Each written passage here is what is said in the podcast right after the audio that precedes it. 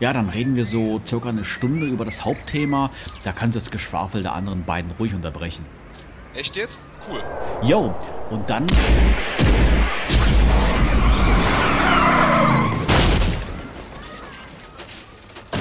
Manuel!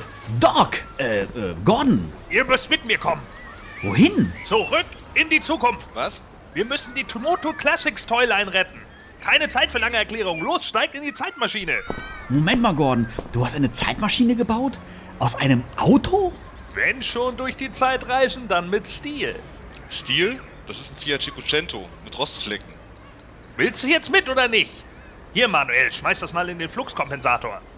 Äh, die Mikrowelle im Kofferraum? Und das hier sind Sprühdosen. Wenn ich die da reinstelle, dann, dann explodieren die doch. Genau. Und das katapultiert uns ins Jahr 2015. So, jetzt einsteigen. Es geht los. Okay, wenn du meinst, komm, Markus. Aber da ist doch gar keine Straße. Wo wir hinfahren, brauchen wir keine Straßen.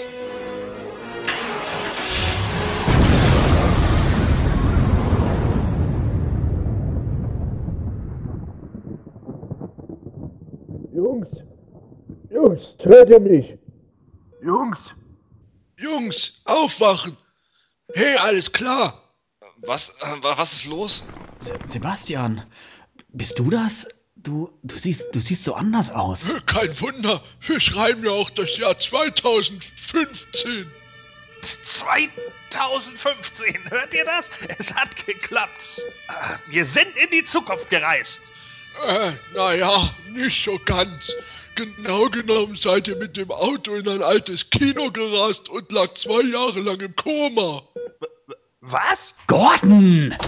Ah, nimm, nimm das Ah, hör auf damit! und das. Äh, läuft das bei euch immer so ab? Hier, Ja, meistens. hier und das. Naja, wenigstens kann ich jetzt nach zwei Jahren mit dem rheinischen Solo-Podcast wieder aufhören.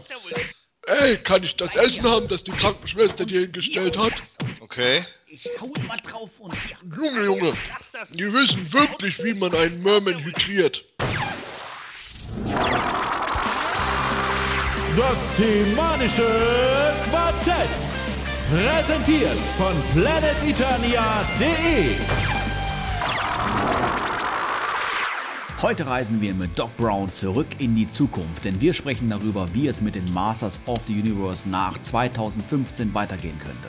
Passend dazu spekulieren wir in den News darüber, was Mattel uns wohl auf der New York Comic Con zeigen wird.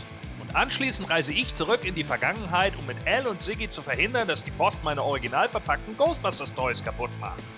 Weitere Geschichten über Frust und Freude mit Paketen hört ihr jetzt in der 59. Folge vom Himalischen Quartett mit Manuel Niemand nennt mich eine feige Sau Miesner.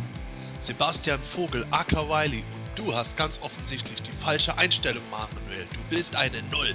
Und natürlich ist auch Gordon Volkmar aka The Formless One wieder dabei, der garantiert keine Calvin Klein Unterwäsche trägt. Viel Spaß! Das semanische Quartett. Präsentiert von planeteternia.de. Ja, schon wieder zwei Wochen rum. Ähm, sag mal, Gordon, wir haben ja vorhin jenseits der Aufnahme hast du ja kurz erwähnt gehabt, dass du irgendwie ein bisschen Stress mit einer Tollieferung irgendwie, irgendwie hattest. Was, was war denn da? Ja, äh, ich hatte Ghost, also original verpackte Ghostbusters-Figuren bestellt aus den USA. Die sind dann auch irgendwann bei mir eingetroffen und als ich das Paket so geöffnet habe, waren alle so in extra Plastiktütchen verpackt und ich dachte mir noch so, oh cool, der hat extra nochmal alle extra verpackt und dann alle noch hier mit diesem extra Schaumflockzeug so, das gibt ja eine gute Bewertung, bis ich dann irgendwann so auf der Plastiktüte ge- gelesen habe, die Post hat ihre Ware beschädigt. Und ich Oh. dachte mir, oh ja, das ist ja schön. Und dann so nach und nach, kurioserweise, habe ich als erstes auch eine Figur rausgezogen, die eigentlich noch ganz war. Und äh, meine Freundin hatte irgendwie eine andere in der Hand und meinte, sag mal, irgendwas stimmt mit der nicht, die ist feucht.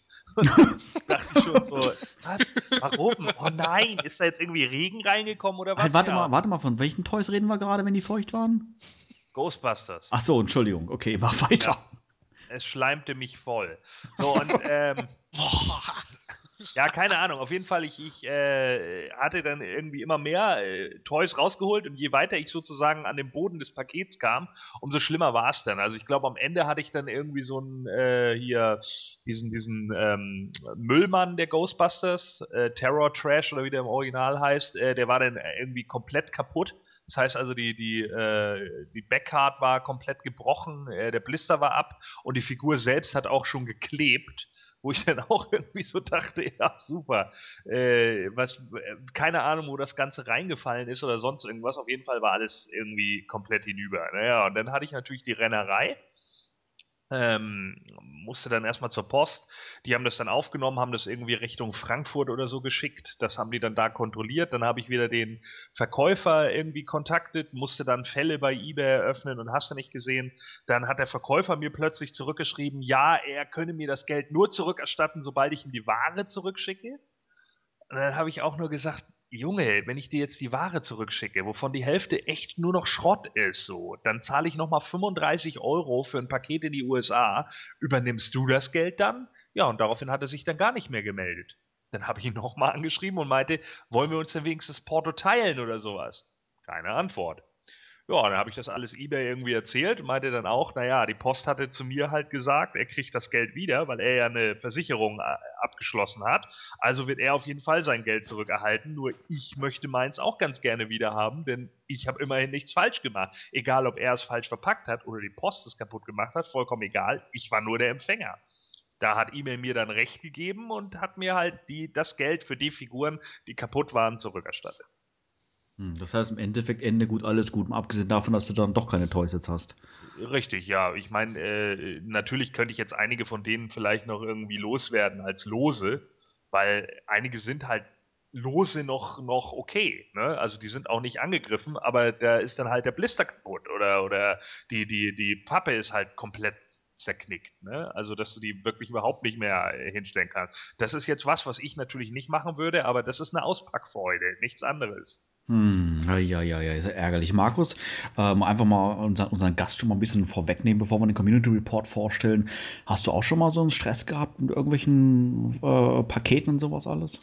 Äh, also in dem Ausmaß auf keinen Fall. Ähm, ich hatte eine Zeit lang mal Schwierigkeiten, dass mein, mein Postbote mir meine Pakete immer äh, vor die Tür quasi direkt auf die Straße gelegt hat. Okay. Äh, ähm, also hat geklingelt, äh, hat dann das Paket dahingestellt und ist gegangen. Ähm, also unabhängig davon, ob einer zu Hause war oder nicht.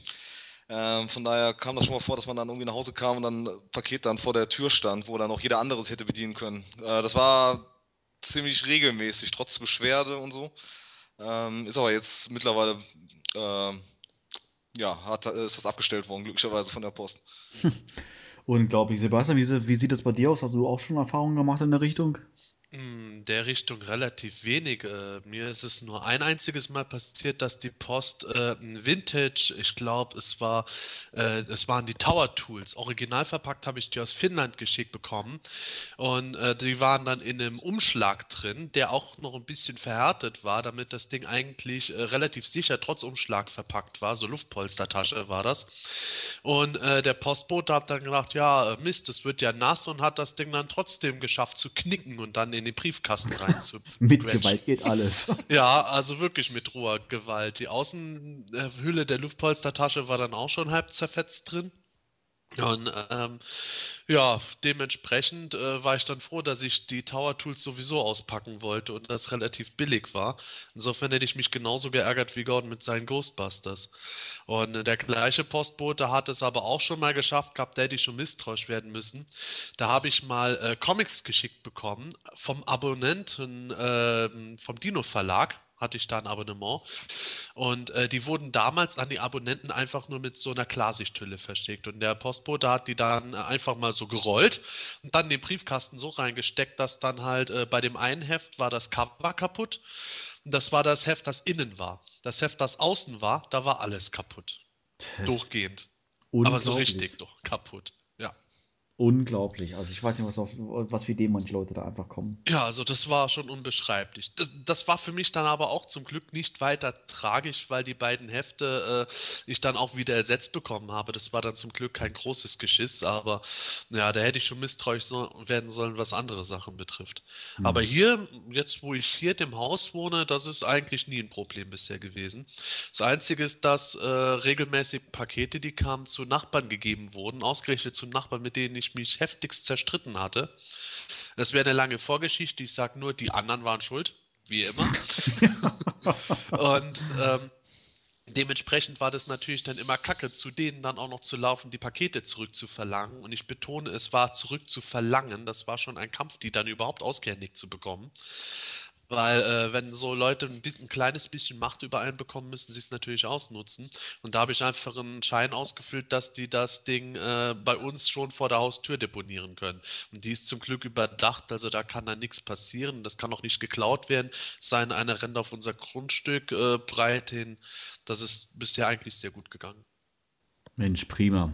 Ja, ich würde sagen, bevor wir jetzt dann richtig durchstarten, dann widmen wir uns dann doch nochmal etwas ausführlicher unserem Gast. Wir hatten ja gerade schon ein wenig gehört und das machen wir natürlich im Community Report. Bis gleich.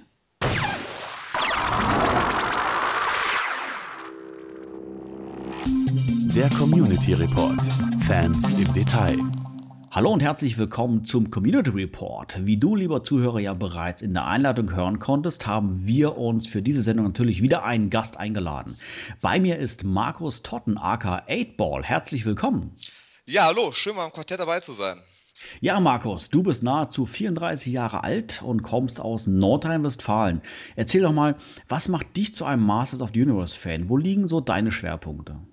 Ja, sammlungsmäßig eigentlich sämtliche Toylands. Das fängt bei, bei den Vintage-Sachen an, über ähm, New Adventures, ähm, 2000X und jetzt auch halt die Classics. Ähm, Im Augenblick ist es ein bisschen mehr Classics geworden. Viele andere Sachen von mir sind ein bisschen in den Hintergrund gerückt, weil das einfach so ein bisschen viel Platz frisst zurzeit.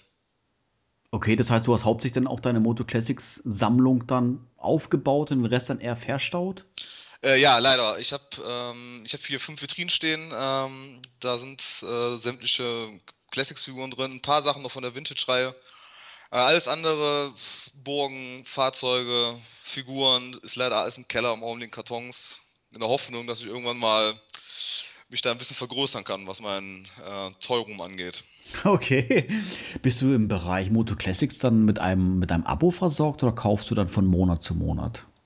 Äh, nee, ich bin äh, seit, seit, das, seit das möglich ist eigentlich mit dem Abo dabei, weil das für mich einfach das Einfachste ist, ähm, jeden Monat meine Figuren zu bekommen. Da ich eh Komplettsammler bin, äh, ist das so am, am bequemsten.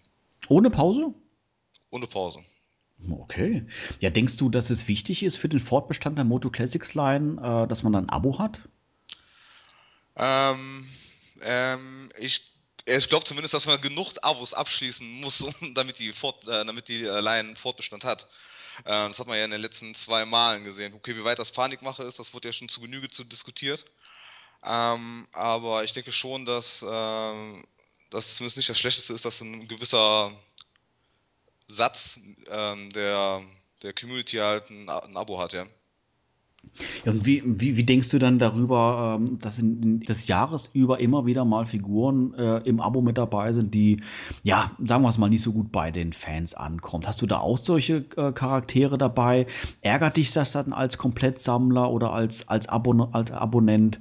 Wie gehst du damit um? Äh, das ist ein bisschen schwierig zu beantworten. Es gibt Figuren äh, wie zum Beispiel Mighty Spectre. Äh, der kam raus. Ähm, Im Vorfeld habe ich den als anderes gut gefunden. Mittlerweile gefällt er mir eigentlich recht gut. Ähm, also es gibt zumindest viel schlimmere Figuren, wenn ich zum Beispiel an Snoutsword zum Beispiel denke, der jetzt, äh, sagen wir mal, in der Vintage-Version jetzt nicht gerade schon besonders originell war, fand ich sie zumindest, ist die Classics-Version jetzt fast noch schlimmer. Und äh, okay. ähm, das ist halt so. Äh, klar, es gibt da auch genug Graupen dabei, aber ähm, das, das ist etwas, was, was man irgendwie noch verschmerzen kann. Und so richtig schlecht finde ich eigentlich wirklich vielleicht nur eine Handvoll Figuren. Und hast du dann generell irgendwie auch Schwierigkeiten dann mit Prince of Power Charaktere oder NA Charaktere oder sowas? Also NA überhaupt nicht. Also ich finde gerade die Umsetzung in der Classics Line bei NA ist 1A. Also das sind so mit so heimliche Highlights eigentlich der ganzen Serie jetzt. Äh, bei Prince of Power ist das ein bisschen schwierig. Also ich habe keinen Riesenbezug zu der Toyline. Ähm, ich habe ein paar Sachen von meiner Schwester bekommen, ähm, als ich mit dem Sammeln angefangen habe, die noch im Keller stehen. Äh, kann mit den Figuren eigentlich nicht allzu viel anfangen. Ähm, sagen wir mal so, wenn es jetzt in der, in der Classics-Line jetzt nur eine Shira, ein Bow und vielleicht äh, eine Shadow Weaver gegeben hätte, wäre das für mich auch okay gewesen. Aber, ne? Der Rest steht halt auch hier. Okay. ja, auch, auch aufgebaut und präsentiert? Ja, ist aufgebaut und präsentiert, ja. Ich habe so ein kleines Fach, das ist so eine Deadlock-Vitrine, da stehen alle, alle ähm, äh, Prince of Power Classics-Figuren stehen da so ein bisschen gequetscht drin. Äh, und äh, fallen nicht ganz so ins Blickfeld wie die anderen Figuren. Aber haben auch ihren Platz gefunden irgendwie. Okay. Ähm, für viele äh, Moto Classics-Fans ist ja ein gewisses Maß an, an Nostalgie wichtig. Ja. Wie verhält sich das bei dir? Vergleichst du auch mit der jeweiligen 80er-Jahre-Version oder kannst du dich dann auch ja mit komplett neuen Figuren auch rasch anfreunden? Ich meine, Mighty Spectre hat es ja schon erwähnt gehabt. Ähm, ja, ich vergleiche schon. Es gibt äh, viele Sachen, die halt echt gute Updates erfahren haben. Wenn ich zum Beispiel an Mossman denke, zum Beispiel, ähm, wo die fand die Vintage-Version immer so ein bisschen langweilig. Ähm, ich finde gerade die neue Version mit dem, mit dem 2000X-Kopf ist einer meiner Lieblingsfiguren wahrscheinlich. Ähm, auch total neu kreiert, ähm, kreierte Charaktere, wie jetzt zum Beispiel äh, Vicor oder ähm, auch von mir auch Chief Carnivus. Die finde ich eigentlich soweit alle gut bis ordentlich. Ist immer so die Frage, ob man es wirklich braucht. Also wenn sie jetzt nicht gekommen wären, hätte man sie vermisst. Wahrscheinlich nein. Sie sind aber da und ein Großteil von den ich sag mal, Neukreation gefällt mir auch recht gut, muss ich sagen.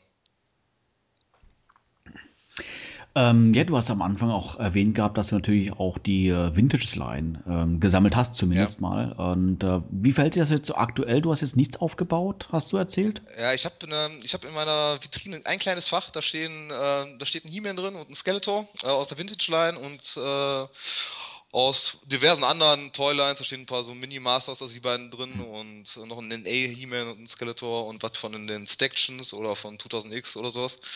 Ähm, ansonsten steht alles im Keller leider, ja. Ja, allein dessen jetzt mal, weil du jetzt keinen Platz hast oder weil jetzt auch vielleicht sogar die Classics-Line dir eine höhere Priorität hat, die wichtiger ist, besser ist, schöner ist, keine Ahnung. Ähm, ich muss ehrlich sagen, also wenn ich jetzt irgendwas abgeben müsste, also Vintage oder Classics, wären es wahrscheinlich die Vintage-Sachen, die ich abgeben würde. Ähm, aufgebaut sind die nicht, weil äh, ich keinen Platz habe. Ja, ich habe, ich hätte, habe ich jetzt entschieden, also entweder ein Teil davon oder ein Teil davon und habe ich jetzt entschieden, halt einfach nur noch Classics in die Vitrinen zu packen, weil die mir einfach besser gefallen zurzeit. Ähm, aber äh, ja gut, mein großes Ziel ist aber halt wirklich, äh, wenn ich dann irgendwann mal, im Augenblick habe ich halt eine Mietwohnung noch, ähm, hoffe, dass sich das bald ändert und dann hoffe ich, dass ich dementsprechend auch einen großen Raum habe, wo ich dann die ganzen anderen Sachen aufbauen kann. Das heißt dann auch wieder Vintage. Dann auch wieder mehr. Vintage, ja. Vintage okay. 2000X, alles. Die Vintage, die du noch hast, sind das noch Artikel aus deiner Kindheit oder ja. nachgekauft? Ich habe ähm, einen großen Teil noch aus meiner eigenen Kindheit. Ich war eh relativ komplett damals schon, als äh, ich da noch mitgespielt habe. Äh, das habe ich auch glücklicherweise alles aufbewahrt. Ähm, auf jeden Fall meine Mutter. Und ähm, dann habe ich ein bisschen, als ich dann mit dem Sammeln angefangen habe, einen großen Teil nachgekauft, weil da konnte man noch relativ einfach von ahnungslosen Bürgern, sage ich jetzt mal, die Sachen will ich kaufen. ja. Ähm, ja gut, und dann ging das halt ganz normal wie bei jemandem auch über Ebay dann vieles. Ähm, ja, die Sammlung ist soweit dann auch, ich will nicht sagen komplett, man ist da schon komplett, aber so ziemlich nah dran. Ja. Prima. Ähm, ja, wie sieht es denn aus jenseits Masters of the Universe? Gibt es da noch andere Toylines, die dich interessieren? Ja, interessieren schon. Äh, ich habe ähm, eine Zeit lang habe ich Marvel Legends Figuren gesammelt. Äh, das habe ich aber abgebrochen irgendwann, weil das einfach äh, zu viel war. Also die Figuren, die da auf den Markt kamen, oder diese Menge an Figuren, die auf den Markt kommen bei Marvel Legends, die ist einfach, einfach nicht greifbar irgendwie mehr irgendwann gewesen. Ähm, und äh, dann kam auch das Platzproblem wieder dabei und dann irgendwann auch, dass die Figuren mir dann doch nicht mehr so richtig zugesagt haben, weil die Gelenke von denen doch echt ein bisschen fies sind. Ähm, ich habe ähm, vor kurzem noch meinen Speicher leer geräumt und riesige, also eine relativ große Sammlung Dino Riders und Mars-Figuren verkauft.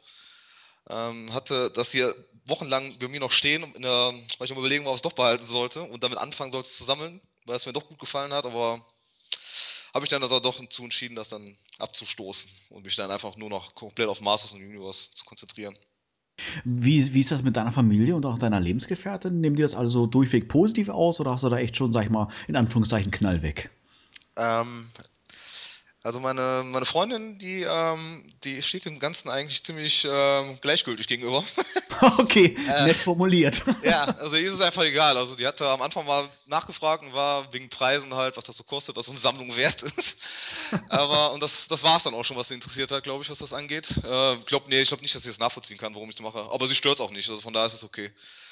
Ähm, und bei meiner Familie selber, also meine Mutter ist großer Fan, irgendwie immer noch, weil die kennt auch noch viele Figuren von damals. Ähm, cool.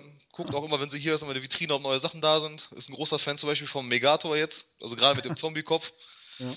Und allgemein, also wenn ich Besuch bekomme, ich habe also, ich habe ja häufiger schon mal gehört, jetzt irgendwie im Forum auch gelesen, dass viele Leute dann irgendwie komisch angeguckt werden oder sonst irgendwas. Das ist mir eigentlich irgendwie noch nie passiert. Die meisten Leute, die hier reinkommen, die sind eigentlich immer freudig erregt, wenn sie so die alten Sachen von früher sehen und so. Auch wenn so Kumpel zu Besuch kommen? Ja, ja. Die gucken immer rein, freuen sich, erzählen, ah, den hatte ich früher und den hatte ich früher. Das ist eigentlich nie so, dass mich irgendwann deswegen aufgezogen hätte oder sonst irgendwas. Klasse, Mensch, das ist so toll. Ja. ja. Mensch, prima, dass du dir die Zeit genommen hast, uns ein paar Fragen zu beantworten. Wer mehr über dich erfahren möchte, der kann natürlich auch einen Blick auf deine PE-Visitenkarte werfen. Genau.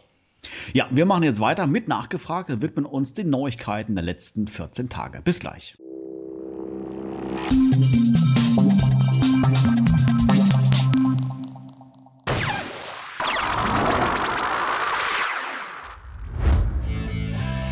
Bist du ein Masters-Fan und möchtest gerne mal beim Himanischen Quartett zu Gast sein? Dann keine Scheu.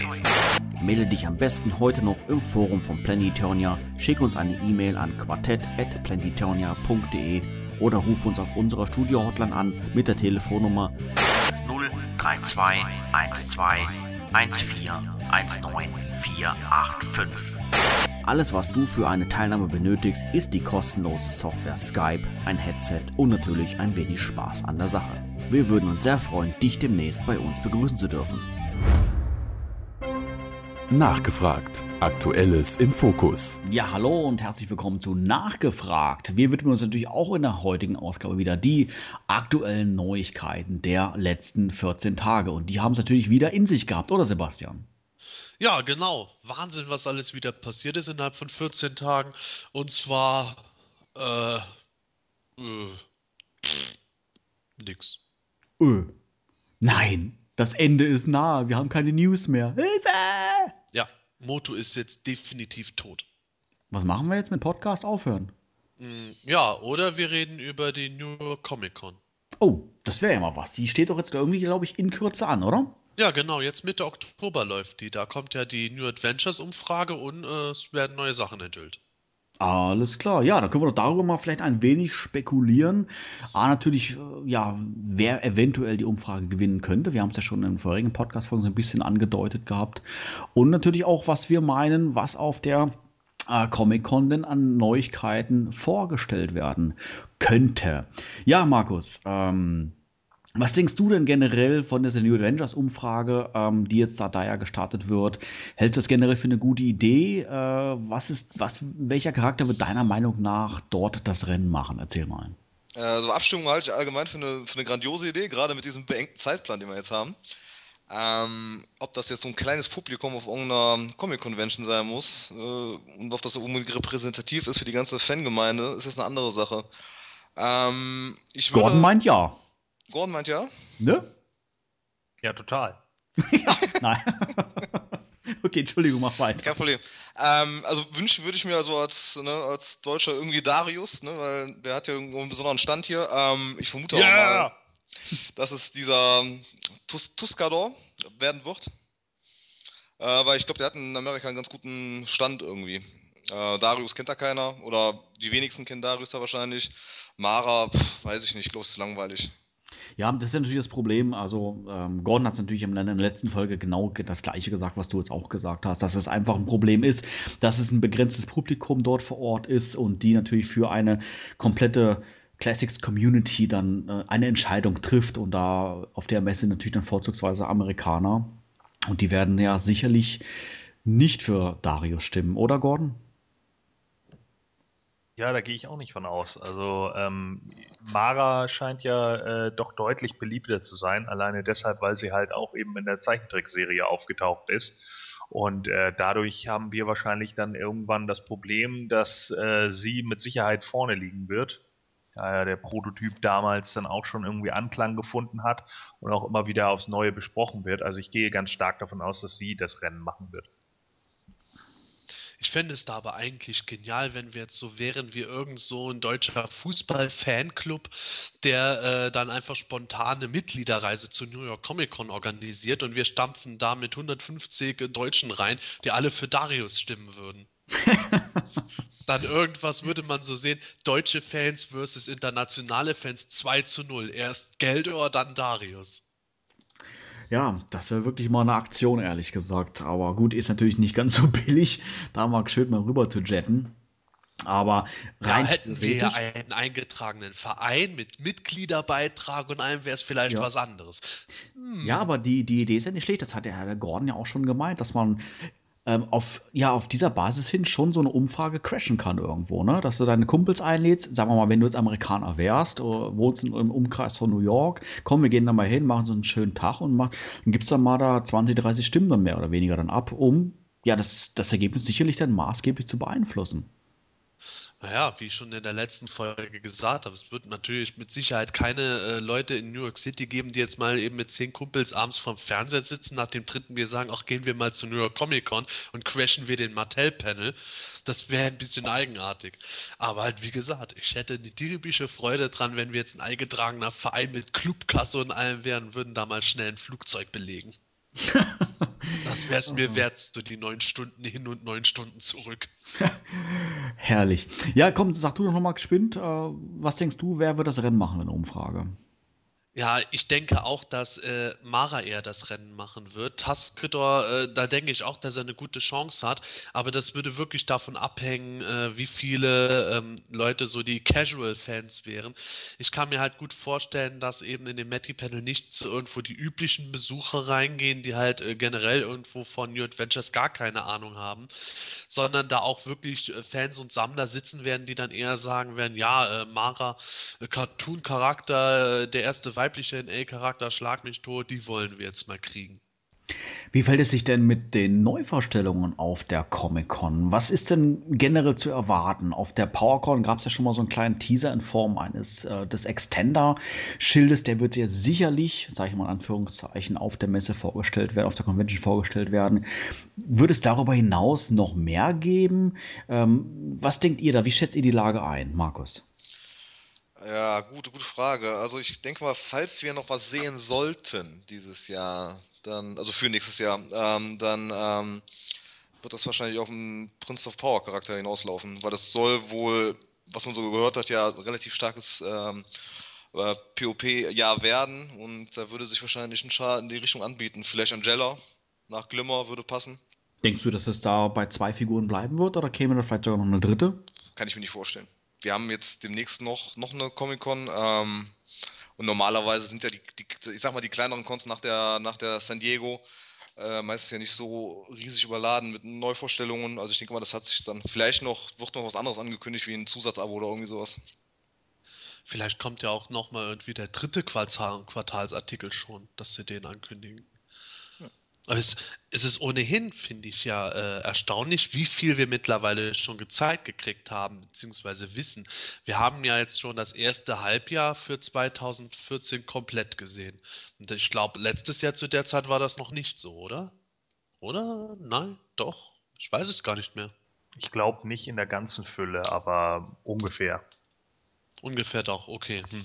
Jetzt dachte ich schon, Mattel bringt mal einen Fanservice und versucht wenigstens äh, so früh wie möglich das Jahr mal abzufrühstücken. Naja, egal. Ja, bleib doch mal gerade geschwind am Mikro dran. Was sind denn deine Vorstellungen, Sebastian? Oder ja, was wäre dein Wunsch? Hm. Mein Wunsch wäre, dass wir einen grünen Granomir sehen. und was denkst du, was wir sehen würden? einen roten verbesserten, wo die Gelenke nicht abfallen. Keine Ahnung. also, Ich habe mich heute noch äh, mit dem Yuka Isakainen unterhalten über ähm, die Vorschauen, die Mattel immer bringt, diese Teaser. Der hat gemeint, es wäre doch mal geil, wenn man einen Teaser sehen würde von irgendeiner Figur, äh, die dann erst äh, viele, viele Monate später äh, zum ersten Mal gezeigt wird. Das heißt, dass wir jetzt irgendwo gar nicht einen Extender sehen würden, sondern eine ganz andere Figur. Einen Extender sehen wir dann erst im Frühjahr nächsten Jahres. Aber ich denke tatsächlich, wir werden Extender halt wieder sehen, weil wir den Schild schon gesehen haben. Und darüber hinaus, mh, hm, ja, äh, es könnte vielleicht ein Schlangenmensch sein, es könnte eine Princess of Power Figur sein, es könnte aber auch eine Filmation Figur sein. Und äh, gerade Filmation Figur bleibt bei mir irgendwie so im Kopf stecken, weswegen ich jetzt einfach mal drauf tippe, dass wir Lizardman sehen werden. Ich habe mich ähm, heute im Laufe des Tages mal ähm, geschwind mit Roboto X78 unterhalten und ähm, habe immer so bei der Gelegenheit gefragt, Mensch, was denkst du denn? Ähm, was, welche, welche Toys wird Mattel vorstellen? Und er hat natürlich gesagt, ganz klar, Extender äh, wird gezeigt werden, aus gleichen Gründen, wie, wie du gerade gesagt hast, Sebastian. Und als zweites tippt er ebenfalls auf einen Princess of Power Charakter. Und äh, zwar gibt er als Tipp ab Peekaboo. Ähm, ja, was denkt ihr? Wäre das auch noch ja, eine Option oder eher, eher weniger, Gordon? Ja, könnte man sich auch vorstellen, aber äh, ich weiß nicht, ob jetzt gerade schon wieder äh, Princess of Power, hm, keine Ahnung, ja. Ich hatte ja irgendwie so ein bisschen äh, darauf gehofft, dass man jetzt endlich mal New Adventure Skeletor sieht, ne? Aber der wird wahrscheinlich dann doch wieder irgendwie äh, unter einer anderen, äh, unter einem anderen Stern kommen, denke ich mal. Also weiß ich nicht, ja. Princess of Power könnte sein, aber irgendwie glaube ich, glaube ich das nicht. Ich glaube irgendwie, dass was anderes kommt. Ich denke auch eher, dass irgendwas von Filmation kommen würde. Ob es jetzt gerade Lizardman wird, keine Ahnung. Aber irgendwie habe ich auch so ein bisschen das Gefühl, dass uns irgendwas von Filmation noch erwartet. Du hast das äh, in den feuchten Untergründen. So ist es. Ja, ja, im Urin. Ja. Hm. Aber äh, wo Manuel gesagt hat, Pika Blue, also, wenn Markus da recht hätte, dass wir eine Princess of Power Figur sehen und äh, Manuel bzw. Roboto X78 dann recht hätten, dass es Pika Blue wäre, würde mich ehrlich gesagt tierisch freuen. Ich glaube ja nach wie vor, dass wir über kurz oder lang ein Princess of Power Mini-Abo sehen werden. Und äh, ich könnte mir aber durchaus vorstellen, dass äh, die Angela eher in diesem Mini-Abo sein könnte beziehungsweise äh, da kommen wir bestimmt später bei den Gerüchten nochmal drauf, was man auch so hört. Und ähm, die Pika Blue im Hauptabo würde mir persönlich sehr gut gefallen. Ist zwar im Grunde dann äh, einiges von Netossa recycelt, beziehungsweise in den 80ern war Netossa ja von Pika Blue ein bisschen recycelt, aber ich habe die Figur eigentlich immer ganz nett gefunden. Ähm, Gordon, du hast gerade doch äh, noch erwähnt gehabt, dass du gerne NA Skeletor sehen würdest. Und ähm, ich habe gerade noch mal schön noch mal nachgeschaut, welche Toys denn letztes Jahr auf der New York Comic Con vorgestellt wurden. Unter anderem. ich habe gedacht, du sagst es. Ich habe noch mal geschwind nachgeschaut, welche Toys der Toy Guru jetzt wirklich enthüllt. Nein. Ich habe jetzt gedacht, Manuel hat da ganz einfachen Zugriff über Matty Collector entdeckt in Martells Geheimarchiv. Nein, du, du weißt, dass ich das habe, aber das darf ich in der Sendung nicht sagen. Also von daher. Oh, Nein. Mist. Oh Mist, okay. Nein, ich habe gerade noch mal geschaut, welche Toys letztes Jahr vorgestellt wurden, um vielleicht noch mal so ein bisschen ein Gefühl zu bekommen, welche Menge denn uns eigentlich erwarten könnte. Und da habe ich gesehen, dass letztes Jahr äh, New Adventures He-Man vorgestellt wurde. Von daher wäre es ja eigentlich ein netter Zug, wenn jetzt ein Jahr später NA Skeletor dafür erscheint. Da siehst du, dann sage ich einfach NA Skeletor.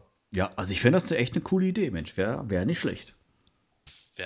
Auch geil. Hey, wir einigen uns einfach darauf, Mattel wird auf der New York Comic Con vorstellen, Lizardman, Pika Blue, NA Skeletor und das Princess of Power Mini-Abo mit Königin Angela. Dann sind wir doch alle abgedeckt. Ja, pass auf, und da sind nämlich noch was. In, äh, letztes Jahr wurde auch vorgestellt die ersten äh, Blueprints von Castle Grayskull.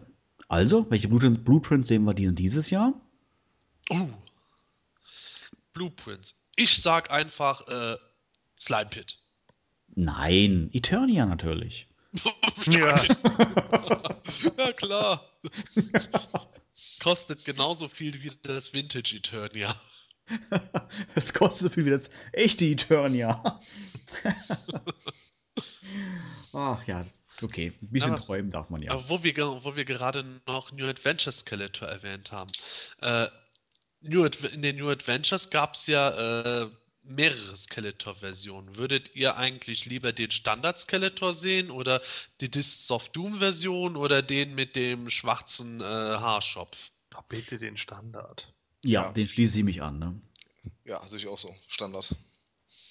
Und äh, ich muss da ehrlich gesagt sagen, ich will den Standard auch sehen, aber ich fände es endgeil, wenn es so eine Figur wäre, die ähnlich gemacht wäre wie der New Adventure Seaman, dass der so Wechselteile hat, sodass du den äh, mit der Discs of Doom Rüstung auch ausrüsten könntest. Ihr, so zweiter Brustpanzer, zweiter Kopf und sowas, dann vielleicht Repaint von den äh, Valkorn Soldatenstiefeln dazu zum Anstecken, das fände ich schon geil. Ja, ich das wäre, ja, Gordon, erzähl du, ja. Ja, schön wäre das schon, aber äh, ich glaube, das passt nicht so ganz mit Mattels Kostenfaktorpolitik zusammen. Naja, wer weiß, es könnte ja auch durchaus sein, dass äh, das dadurch möglich ist, weil Mattel jetzt irgendwo bei Blade nicht vier, sondern nur zwei Schwerter beigelegt hat oder was weiß ich, wo die wieder irgendwo gespart haben. Also ich finde die Idee gut. Wäre wär nett, ja. Ob sie es wirklich realisieren, das sehe ich wie Gordon. Also da bin ich eher ein bisschen, ein bisschen kritisch, dass Mattel da äh, ähm, das finanziert, das Ganze so umsetzt. Aber ich finde es eine nette Idee, weil äh, dann hätte ich ja mal einen Standard-Skeletor, so wie ich mir wünschen würde. Und äh, du könntest dir dein Disc of Doom Skeletor basteln, so wie du es gerne hättest, und alle wären zufrieden. Wäre doch eigentlich Idealsituation. Ich müsste mir dann sogar zwei Stück holen, damit ich einmal den Standard NA Skeletor habe und einmal den Discs of Doom Skeletor. Dann muss ich mir auch noch einen zweiten New Adventure Seaman holen. Ja, mach doch. Gott, die wollen nur mein Geld. Mach doch einfach. Ja, ich glaube, ich mache mal einen Spendenaufruf und äh, was weiß ich, dafür male ich irgendwie Strichmännchen oder sowas. Ja, ähm, das ist eigentlich ein inter- interessanter Punkt. Markus, kaufst du dir ein, zwei Figuren doppelt, um sie halt mit Wechselkopf überhaupt aufzustellen? Ähm, ich habe ganz am Anfang mal eine Phase gehabt, wo ich jede Figur, die einen Doppelkopf hatte, versucht habe, doppelt zu bekommen. Äh, irgendwann habe ich dann gemerkt, dass das irgendwie zu viel wird und einige Doppelköpfe mir auch nicht gefallen haben. Und bin jetzt dazu übergegangen, halt so wie bei, zum Beispiel bei New Adventure Steamer, wo wir gerade dabei sind, den habe ich zweimal in der Vitrine stehen. Oder halt Tila, ähm, die habe ich, hab ich nochmal nachgekauft. Also da, wo der Preis noch nicht so hoch war wie jetzt, glücklicherweise. Ähm, aber neben Großen und Ganzen, also es gibt so, ich würde mal sagen, so fünf, sechs Figuren, die hier doppelt in der Vitrine stehen. Aber als du ge- gesehen hast, dass Two-Bad und Modulok angekündigt wurden, hast du gesagt, nee, nee, die hole ich nicht auch noch doppelt. Nee, dann nehme ich nur ein, das reicht dann erstmal. Herrlich. Ja, was wir natürlich jetzt auf der New York Comic Con sehen werden, ähm, das hören wir natürlich in der nächsten Folge. Ähm, die, ja, das Panel von Mattel. Mattel wird ja wieder ein Panel starten. Das ist ähm, jetzt äh, von heute, also von der Au- Aufnahme heute gesehen, am kommenden Freitag. Und äh, da können wir natürlich jetzt logischerweise nicht mehr drüber spekulieren, aber dafür dann in der nächsten Sendung. Ähm, ja, Sebastian, gibt es eigentlich neben der New York Comic Con noch irgendwelche relevanten News, die wir erwähnen sollten? Ja, okay, nachdem mir das vorhin so ganz peinlich war, dass es überhaupt keine großen News gab, zumindest bis halt äh, unsere Aufnahme, habe ich noch mal ein bisschen nachgekramt. Es gibt schon ein paar Kleinigkeiten, über, über die man vielleicht noch ein paar Worte verlieren kann. Zum Beispiel äh, ist ja das Club Eternia-Abo 2014 noch mal ein paar Tage äh, nachträglich erhältlich gewesen.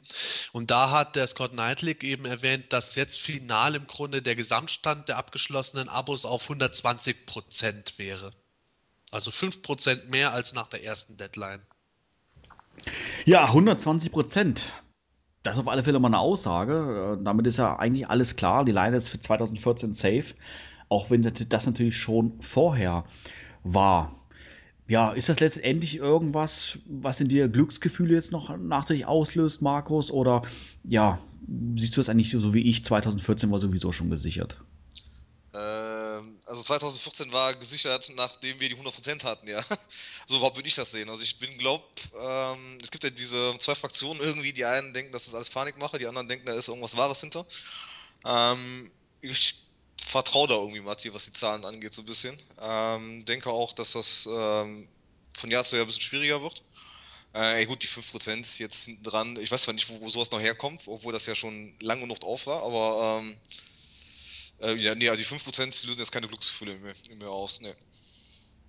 Denkst du, dass ich jetzt, ähm, ja, keine Ahnung, vielleicht nachdem die, die, die erste Bestellfrist abgeschlossen war, einige Fans ja das vielleicht verpasst haben oder im Zuge der, der, der Neuankündigung, der Weiterentwicklung und der ganzen Neuigkeiten danach sich dann vielleicht nochmal entschlossen haben, doch noch ein Abo abzuschließen?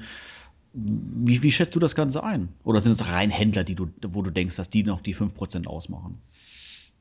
Gute Frage. Also ich glaube, ein Fan, der das nicht mitgekriegt hat, das, das kann ja eigentlich nicht sein. Das kann ich mir nicht vorstellen. Dafür ist der, der Hype ja eigentlich, wenn man sich irgendwie auseinandersetzt, ja eigentlich zu groß. Das kriegt man ja irgendwie mit. Ähm, und Leute, die neu auf den Zug aufspringen, sollten ja wahrscheinlich auch nicht so viele sein. Vielleicht sind es wirklich Händler, könnte ich mir vorstellen, ja. Durch die neue Neuankündigung wie Blade jetzt oder Modulog oder Too Bad oder was weiß ich, was da alles noch gekommen ist ähm, dass da vielleicht wirklich noch welche gesagt haben, da können wir vielleicht doch noch irgendwie eine Mark mit verdienen. Dass die dann noch ein Zusatzabo abgeschlossen haben, ja. Gordon, was denkst du? Also für mich sieht das ähnlich aus. Ähm, ich glaube jetzt auch nicht, dass äh, vielleicht haben sich noch äh, ein, zwei unschlüssige Fans dann doch gesagt, naja, jetzt habe ich noch äh, zwei, drei mehr äh, Figuren gesehen, die ich unbedingt haben will, wie zum Beispiel den endgeilen Battle Lion Ach nee. Und äh, ja, keine Ahnung. Also ich denke auch, dass es vermutlich eher auf irgendwelche Händler gegangen ist, die dann da nochmal aufgesprungen sind und sich dachten, äh, wir nehmen da noch ein bisschen was in Anspruch. Sebastian, hast du irgendwas gelesen in den Foren in Deutschen auf Planetonia oder vielleicht auch auf den amerikanischen, ähm, dass Fans gesagt haben, Mensch, ich hab's verpasst, ich wollte noch ein Abo abschließen, aber ich konnte nicht mehr und das vielleicht jetzt nachgeholt haben? Habe ich tatsächlich. Allerdings kann ich mir die Anzahl Leute an einer Hand abzählen, von denen ich gelesen habe, dass sie es verpasst hatten wegen Urlaub oder äh, äh, was weiß ich, Beerdigung oder Schlag mich tot. Ähm, das war wirklich ein sehr geringer Anteil. Insofern stimme ich den anderen beiden auch zu. Das kann tatsächlich gewesen sein, dass ein paar Händler dann noch gedacht haben, oh, jetzt schließe ich nochmal was ab. Oder ein paar einzelne Leute, die äh, vorher zum Beispiel das DC oder Ghostbusters Abo eher favorisiert haben, dann gesagt haben, na gut, jetzt wo das eh nicht realisierbar ist, dann äh, hole ich mir jetzt doch äh, da das Abo, anstatt mir das Zeug einzeln nachzukaufen bei den Moto Classics oder sowas. Kann ja auch durchaus sein. Oder was weiß ich, Scott Knightley hat seine Verwandten so lange beschwatzt, bis die gesagt haben, boah, äh, entweder äh, erdolchen wir den jetzt auf der nächsten Hochzeit oder wir äh, holen alle seine Abos. Hm. Ja, ich meine, wenn du sagst, dass du die, die, die, die Stimmen, die du gelesen hast im Forum, an einer Hand abzählen kannst, sind es ja fünf. Dann passt doch. Wir reden von fünf Leuten, nicht fünf Prozent, Mann. Ja, aber vielleicht ist das ja eins zu eins. vielleicht oh ist das ja eins zu eins. Ja, Nein. genau. Wie hoch ist die Auflage für das 2014er Abo pro Figur? 115 Stück. Oh, ja. ja passt. Also ich weiß, dass ein äh, amerikanischer Online-Shop so um die ähm, 150 bis 200 Mal, äh, ich glaube, letztes oder vorletztes Jahr an Abos abgeschlossen hatte. Und äh, ja, insofern werden es schon noch ein paar mehr sein. Okay. Ja, war ja ein kleiner Scherz. Bloß nicht ernst nehmen. Ja, äh, wir sprechen ja nachher bei On Topic über das Thema, was kommt nach 2015. Und äh, eine kleine Sache haben wir hier schon, das wollen wir einfach mal vorwegnehmen. Und zwar ähm, haben wir ja mitbekommen, wenn ich das jetzt richtig hier rauslese, dass ab 2015 wieder eine Preiserhöhung anstehen könnte. Ist das so richtig formuliert, Sebastian? Ja, also es wurde schon, äh, bevor die 2014er Abos erhältlich waren, ähm, so angedeutet und äh, wurde jetzt im Grunde wohl bestätigt, dass wir uns wohl für 2015 auf eine erneute Preiserhöhung gefasst machen müssen. Äh, wenn ich mich richtig entsinne, hatte Scott Knightley damals auch gesagt, als äh, die Preise zuletzt erhöht wurden, ja, äh, für die nächsten zwei Jahre können wir das so halten. Und ähm, ja, die nächsten zwei Jahre sind eben 2013 und 2014. Oh, dementsprechend für mich zumindest keine Überraschung. Markus, ja, wie siehst du das mit dem Thema, ja, Geld? Ganz klar. Ist ein Hobby? Ist es eigentlich Luxus? Ähm, bist du bereit für Moto Classics jetzt noch mehr auszugeben? Oder sagst du dir auch, ach komm, ein, zwei, drei Dollar, die werden mich da nicht umbringen? Äh, ja, so würde ich es sehen. So ein, zwei, drei Dollar mehr würden mich nicht umbringen, ja. So es auch handhaben. Klar, ich meine, ähm, ich denke mal, das ist eine riesige Gefahr zwar für die Toyline, weil wir haben das bei der letzten Preiserhöhung gesehen, wie die Abozahlen da so ein bisschen eingebrochen sind. Ähm, das wird bei der nächsten Preiserhöhung wahrscheinlich wieder so aussehen, ähm, dass äh, sagen wir, die Community so ein bisschen auf die Barrikaden geht. Ähm, mir persönlich, äh, ich meine, ich zahle jetzt auch nicht gerne mehr, aber wenn es jetzt sagen wir mal im Rahmen bleibt, ist, ist, ist das für mich okay. Was wäre denn deine persönliche Schmerzgrenze pro Figur? Tja, das ist eine gute Frage. Habe ich mir auch schon mal drüber nachgedacht. also wenn, Und bist du zum Ergebnis gekommen? Ähm, ja, das, wenn, man, wenn ich das mal in D-Mark umrechne, dass ich da eigentlich schon lange drüber wäre. Aber ähm, na, ich glaube, das darfst du aber nicht mehr machen. Du. Nee, ich glaube auch. Äh, ich denke mal, ich bezahle im Augenblick mit Schneckenpost, weiß ich gar nicht, irgendwie so, wahrscheinlich so um die 35 Euro pro Figur, gehe ich mal von aus. Puh, schwer zu sagen. Ich denke mal so um die 40 Euro. Ich denke mal so 50, 60 Euro würde ich für, für, eine normale Figur jetzt nicht mehr ausgeben. Aber ich denke mal so 40 Euro für den, für die, also ich sage jetzt mal Qualität in Anführungsstrichen, ähm, ist das dann irgendwie noch irgendwie vertretbar, vielleicht, keine Ahnung. Ja, Qualität, Probleme etc. Gordon, haben wir oft drüber gesprochen. Würdest du auch 40, 40 Euro für eine Figur ausgeben? Nee. Ich habe ja auch ein Abo. Also, da kommt das nicht. Kommt das so gesehen in, nur in Anführungsstrichen auf mich zu, wenn äh, zu viele Einzellieferungen oder sowas kommen, dann zahlt man eventuell ein bisschen äh, obendrauf, was, was jetzt zum Beispiel wieder Einfuhrabgaben oder sowas angeht. Also heute zum Beispiel kam äh, Sky High mit Jetsled bei mir an und nach, noch ein paar Collector Cases und ich glaube, ich habe da Einfuhrabgaben von 13 Euro bezahlt oder so. Die muss man natürlich immer mit oben drauf rechnen, aber bei den ganzen normalen Figuren würde ich die jetzt alle einzeln hier irgendwie in Deutschland über den Shop kaufen, äh, würde es natürlich wieder mehr kosten, ne? weil ich dann ja wahrscheinlich mindestens pro Figur 10 Euro mehr bezahle, was ja auch vollkommen normal ist, weil die ja auch irgendwo ihre Kosten decken müssen und auch ein bisschen Gewinn damit machen möchten.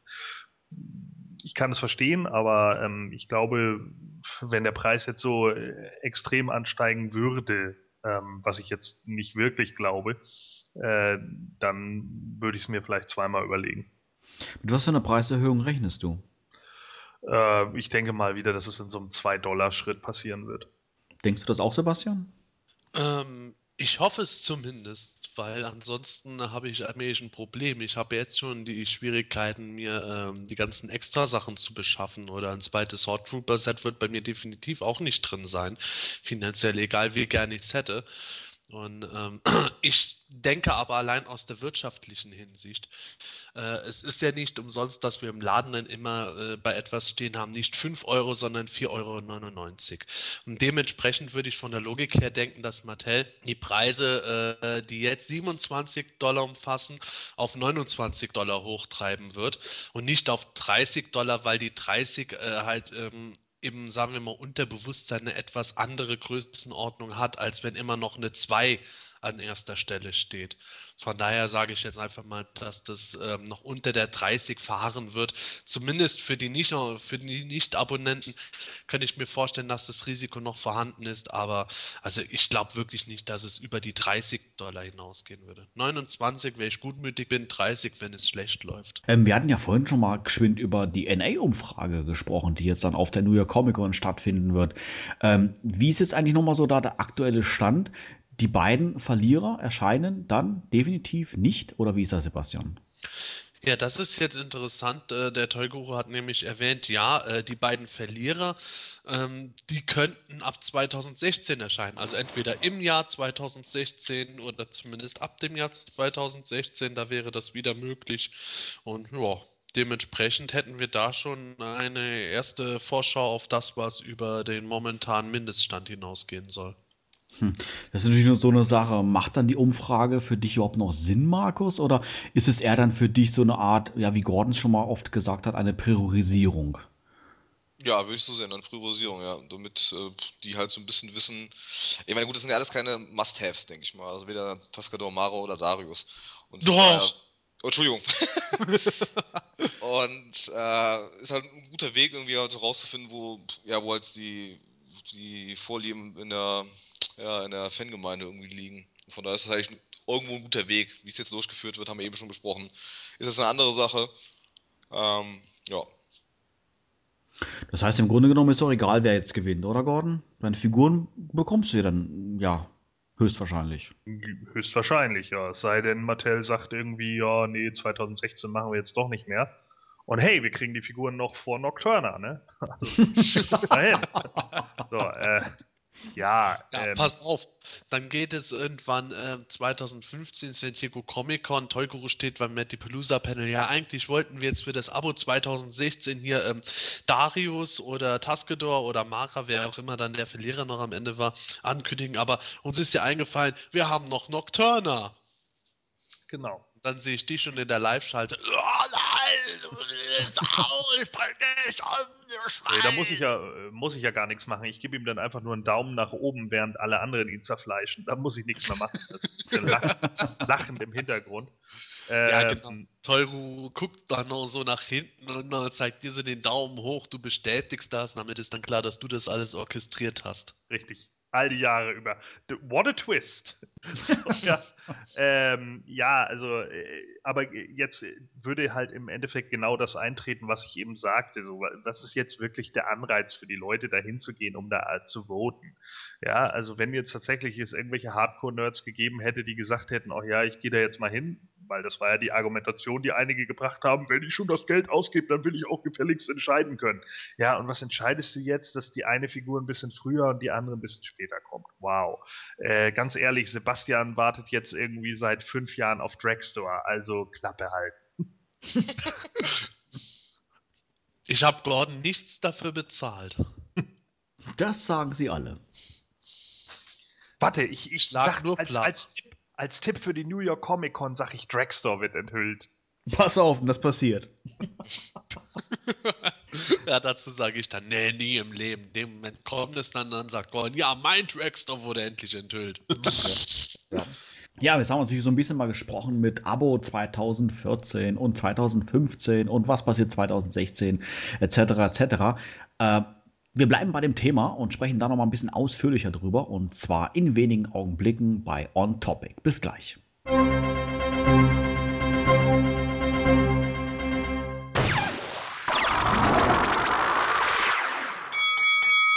Achtung, diese Rubrik kann Spoiler enthalten. Wenn ihr Spoiler vermeiden wollt, dann geht jetzt vor zum nächsten Thema. Weiterhin toben die Gerüchte darüber, was uns in den nächsten beiden Jahren außerhalb der Vintage Masters erwarten wird. So soll angeblich König Miro für 2015 geplant sein, während Wiener, also die Frau von King Grayskull, noch 2014 erscheinen könnte. Königlich bleibt es aber auch an der Princess of Power Front. Allerdings soll Königin Angela nicht im Club Eternia-Abo enthalten sein. Vielmehr sei sie als Anheizer für ein gerüchtetes Princess of Power Mini-Abo geplant. Und auch Kaul in Filmation-Farben soll als Dreingabe einer Figur dieses Pre-OP-Abos erscheinen. Spätestens zur Toy-Fair Anfang 2014 dürften wir den Wahrheitsgehalt zu diesen Infos prüfen können, denn dort soll wohl endgültig enthüllt werden, was für ein Mini-Abo es nächstes Jahr geben wird. Vielleicht sogar schon früher. Warten wir mal ab, was sich tun wird. Das semanische Quartett. Präsentiert von planeteternia.de. On Topic. Nerds im Detail. Ja, herzlich willkommen zu On Topic. In Nachgefragt haben wir gerade schon ein bisschen drüber gesprochen, äh, was uns 2015, 2016 ja im Bereich Masters of the Universe Classics erwarten könnte. Ja, es gibt immer wieder mal so die Diskussion im, im Forum, äh, sei es auch in Deutschland als in Deutschland als auch international, ähm, ja, dass die Line vielleicht stoppen könnte. Keine Ahnung, nachdem immer wieder jedes Jahr von neuen mit den Abos gekämpft wird und äh, jedes Mal wieder heißt, wir müssen die und die Abos erreichen, damit die Line fortbestehen könnte etc. Und jedes Mal sieht es so aus, als ob das nicht möglich wäre. Finale hat es geklappt, 2013, natürlich auch 2014, aber vielleicht äh, klappt das 2015 oder 2016 nicht mehr. Ähm, und da wollen wir einfach mal ein bisschen drüber sprechen. Ähm, was denkt ihr? Ähm, hat die Line wirklich noch Potenzial, äh, die kommenden Jahre durchzustehen? Denkt ihr irgendwo, ja, dass sie vielleicht bereits ihren Zenit überschritten hat? Wie sind so eure Erfahrungen generell? Ähm, ja, fangen wir einfach mal generell mal mit der Aussage an. 2016 wäre das achte Moto Classics Jahr, also eine, eine Toyline, die nicht im Laden zu kaufen gibt, hält acht Jahre durch. Ist das nicht grenzlich, äh, gänzlich ungewöhnlich, Sebastian? Ja, für eine Toyline von der Klasse schon. Ähm, man kennt es eigentlich nicht von einer durchgehenden Toyline, dass die äh, außerhalb der Ladengeschäfte so lange durchhalten kann. Selbst in den Ladengeschäften äh, muss eigentlich regelmäßig eine gewisse Revitalisierung erfolgen. Das gibt es aktuell bei Hasbros Marvel Universe Figuren, die jetzt auf äh, die Avengers total zugeschnitten wird, unter dem Brandnamen dann auch neu erscheinen werden, sämtliche Toylines.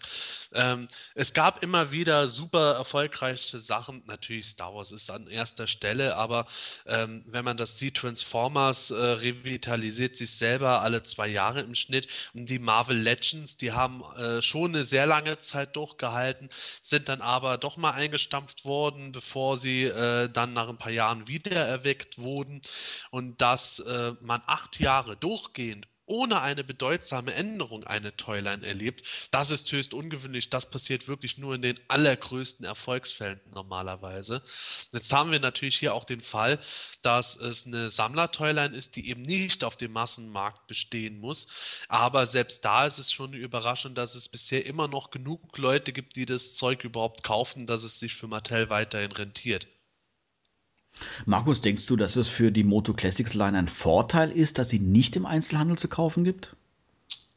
Ich glaube, aufgrund des Preises hätten die wahrscheinlich im Einzelhandel für die breite Masse äh, wahrscheinlich keinen großen Erfolg. Ich denke mal, aufgrund vom, von Preis und Qualität und ähm, äh, ja, Nostalgie irgendwie ist das wahrscheinlich eine, ja, halt für Sammler geeignet und auch für den Markt produziert. Also ich sehe eigentlich keinen Markt, also also keinen kein öffentlichen Markt für, für die Toiler, nee. Hm, vielleicht, äh, wenn es in etwas begrenzterem Umfang wäre. Wir sehen jetzt wirklich, dass äh, die Toys in der Regel äh, zwei Zubehörteile haben, dann einen Wechselkopf und äh, was weiß ich nicht alles, immer wieder neue Teile. Wenn man jetzt die DC Universe Classics sieht, die sind sehr lange mit äh, äußerst wenigen äh, neuen Teilen ausgekommen. Dann wurde vieles, was bei den Masters of the Universe Classics eher so als neue Rüstung drauf gemacht wurde, dort einfach nur drauf gemalt, meiner Meinung nach nach. Und äh, zubehörmäßig waren die extrem rar bestückt mitunter. Da war dann zwar immer wieder auch so eine Bildfigur äh, dabei als Anheizer, aber äh, das wurde jetzt zuletzt ja auch äh, von Mattel eher aufgegeben bei den Sachen, die sie nur noch auf Matty Collector angeboten haben. Da hat man vielleicht ab und zu mal einen Teil gehabt. Wenn ich mir das jetzt vorstelle bei äh, He-Man-Figuren im Laden, wenn man da jetzt eben nicht einen Merman mit Dreizack, Schwert und zwei Köpfen hätte, sondern einen Merman eben nur mit dem Schwert und dann später kommt irgendwann nochmal ein zweiter mit dem anderen Kopf und dem Dreizack raus. Das könnte ich mir dann eher vorstellen. Wäre es dann letztendlich nie aber auch so, wenn sie im Einzelhandel wären, dass der Preis dann auch entsprechend geringer wäre, wegen höherer Stückzahl? Ähm, ja, mittlerweile ist das so eine Geschichte, wenn man sich jetzt die äh, Star Wars Black Serie anschaut, die Preise sind da auch schon nicht ohne. Die Marvel Legends von Hasbro, die sind auch schon äh, auf dem Niveau, mit dem die Moto Classics angefangen haben. Ich denke mal, dass wir äh, einen niedrigeren Preis sehen würden als jetzt auf Matty Collector durch die höhere Auflage, wie du sagst. Äh, auch schon, weil die Läden allein den Druck machen würden. Dazu gäbe es aber gleichzeitig, wie ich eben vorhin schon gemeint habe, mit Sicherheit weniger Zubehör, um das irgendwo aufzufangen. Und es wäre mit Sicherheit nicht billiger als äh, 2008, 2009, als wir äh, mit dem Moto Classics angefangen haben. Gordon, wie ist deine An äh, Ansicht über, dies, über dieses Thema? Denkst du, dass äh, das Moto Classics wirklich ja, bis 2016 durchhält oder vermutest du vielleicht sogar schon, dass 2015 schon Schluss sein könnte? Also ich glaube schon, dass es noch durchhalten wird. Äh, wir hatten da ja schon mal drüber gesprochen, dass diese ähm, Prozentzahlen ja im Endeffekt auch erstmal nur erreichen, ob es sich oder beziehungsweise wie sehr es sich für Mattel rentiert. Ja, und wir hatten das ja nun auch bei anderen Toylines gesehen, dass sie trotz alledem noch eine Staffel bekommen haben, obwohl nur in Anführungsstrichen äh, 88 Prozent oder was auch immer erreicht wurden es muss halt schon noch irgendwo Gewinn abwerfen, ja. Und äh, ich denke, bevor wir da überhaupt von von äh, 100 auf 0 gehen, werden wir wahrscheinlich dann eher nochmal ein abgespecktes Abo oder irgendwie was ähnliches sehen, dass dann halt nicht mehr ganz so viele Figuren rauskommen oder eher Figuren, die man noch einfacher recyceln kann oder wie auch immer. Also ich glaube nicht, dass das jetzt so äh, von heute auf morgen irgendwie abflacht und schon gar nicht, wenn wir jetzt äh, immer noch einen Wert haben von 120 Prozent. Dann lass es nächstes Jahr vielleicht 110, 105 sein und im Jahr darauf dann vielleicht 95. Aber ich denke mal, die nächsten zwei Jahre werden auf jeden Fall noch laufen. Ja, das ist ja auch schon so eine Geschichte, dass Toyguru ja selber das Ziel auch hat, dass er äh, zumindest diese Pseudokomplettierung bis Ende 2015 schafft. Und ich glaube, der wird da alles in äh, seiner Macht Stehende tun, dass diese Toyline weiter besteht. Die äh, Frage ist eher, ob die Toyline in dem jetzigen Umfang bestehen wird, wie Gordon schon gesagt hat, oder ob die vielleicht abgespeckt wird oder ob man von der Aboschiene ähm, dann halt äh, darüber hinaus nur noch sehr wenig sieht wir haben ja jetzt dieses Jahr enorm viel auch außerhalb des Abos und dann noch Zusatzabo gehabt.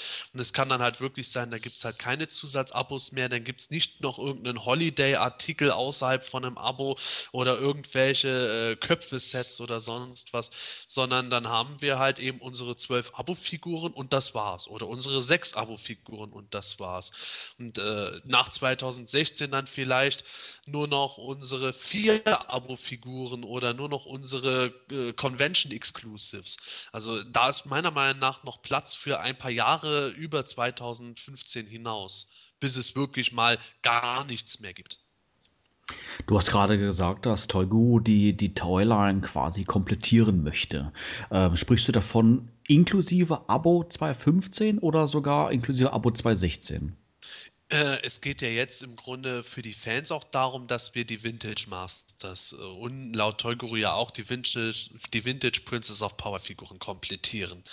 Alles darüber hinaus ist jetzt quasi so ein nettes Zubrot und ähm, natürlich wäre es dann im Grunde so, die, die Toyline ist ja jetzt schon umfangreicher als die Vintage Toyline, was allein die Charakteranzahl betrifft und wir werden auch, auch bald gesprengt haben, dass äh, selbst wenn du bei den Vintage Masters alle Fahrzeuge, Playsets jetzt und so noch dazu rechnest, dass dann die Moto Classics trotzdem mehr Artikel rausgebracht haben. Und äh, das ist ja schon ein ungeheures Ziel. Und es war schon bei den 2000X Masters immer so, dass die Leute gesagt haben, ja, ich will das komplett haben, jede Figur, die es früher gab als 2000X Version. Und das wird mit Sicherheit auch bei Toyguru der Fall sein. Wenn er dann über 2015 hinaus immer noch sieht, wovon ich überzeugt bin, dass er weitermachen kann, dann wird es eher spannend werden, was er dann bestückt. Es geht dann, wenn die bis da noch nicht komplett sind, natürlich um New Adventures, aber auch um 2000X-Lücken, Mini-Comic-Lücken. Und wir haben ja immer noch diese DC-Masters, von denen ich überzeugt bin, dass Mattel da äh, mittelfristig äh, schon äh, stärkere Pläne hat. Ja, das finde ich ein ganz interessanter Punkt. Ähm ja, was, welche Charaktere könnten dann noch wirklich erscheinen, wenn er sich jetzt darauf konzentriert, dass dann bis 2015 so diese ganzen äh, Vintage-Artikel dann erscheinen? Gibt es dann ein, ein Abo, ähm, sei es auch in abgespeckter Form, nur mit Randcharaktere? Würde dir das gefallen, Markus? Äh, mir persönlich ja. Also ich, so, so gerade die Randcharaktere sind für mich manchmal so ein bisschen so so kleinere ja, Highlights. Äh, von daher, ich würde würd mich darüber freuen. Also gerade so aus Sachen aus Minicomics oder gerade aus, aus, aus der 2000X-Serie, so ein Evil Seed halt. Oder auch ein King Miro ähm, oder ein Bravos. Das wären halt so Figuren, die ich halt ganz gerne noch sehen würde. Auch gerne im Zusatzabo, ja. Bravos. Ach so, ja, genau. Dieser Warlord mit den Hörnern von 2000X, stimmt. Ja, ja genau. Ja, wäre absolut möglich. Und ähm, man muss das ja auch sehen, es müssen ja nicht nur zwingend Randcharaktere sein. Wenn man das jetzt sieht, dass immer noch ein gewisser Demand für Thieler vorhanden ist, beziehungsweise deren Preise oben stehen. Von Thieler gibt es ja immer noch mehr als genug Varianten, die man theoretisch produzieren könnte. Ich sage jetzt auch wirklich ganz obskure Sachen wie die aus den Minicomics, die aussieht wie die normale Thieler nur in äh, einem rosa äh, Kostüm solche Dinge sind ja auch noch theoretisch möglich. Natürlich dann äh, in puncto Varianten, dass man beispielsweise sagt, jetzt bringen wir einen He-Man in Anführungszeichen 2.0 raus, der dann äh, wir reden ja dann von acht Jahren später als zum Start der Toyline, der dann natürlich anders aufgebaut sein kann. Es könnte theoretisch ein ganz neuer Grundkörper äh, zur Verfügung stehen. Es könnten ähm, ganz neue Mod Modellierungsdetails reinkommen oder was auch immer es dann gäbe. Das ist ja auch machbar, dass man dann sagt, wir haben ein Abonnement oder wir haben eine Toyline, da kommen sechs Figuren raus, davon sind vier bis fünf Figuren, äh, neue Charaktere, teilweise auch Repaints dann natürlich natürlich mit einem neuen Kopf maximal. Und dann haben wir auch noch von irgendeinem Hauptcharakter eine tolle Variante dabei und so weiter. Das ist ja durchaus machbar. Oder Gordon? Ja, super, endlich wieder Varianten. Yay! Zum Auspacken. Ja, welchen Weg würdest du bevorzugen? Ähm, entweder jetzt die ganzen Hauptcharaktere rausbringen oder sollte er sich vielleicht sogar ein bisschen, bisschen damit haushalten, damit er 2016 auch noch ein paar tolle Charaktere mit dabei hat?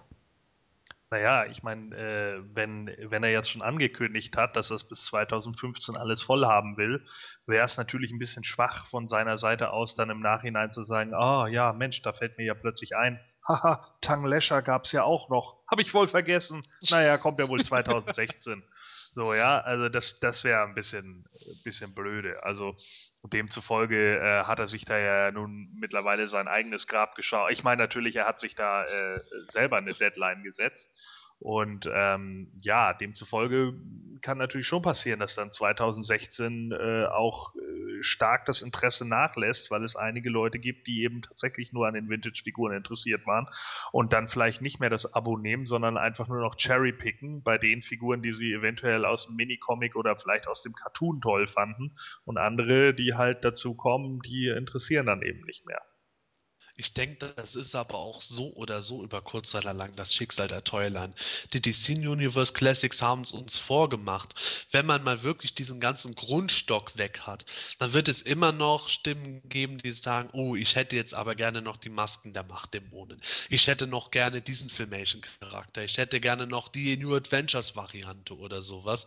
Aber es wird immer weniger werden dann wird es wirklich zu dem Punkt kommen, wo dann auch sehr viele, selbst äh, in Anführungszeichen Hardcore-Sammler dann sagen, Boah, ne, also wenn ich jetzt sehe, dass hier gerade äh, rauskommt, äh, He-Man in He-Mans Doppelgänger Faker im Filmation-Stil, der einfach nur aussieht wie He-Man selber, aber mit weißen Augen. Und die zweite Figur ist dann irgendwo die Kekskönigin aus den Minicomics.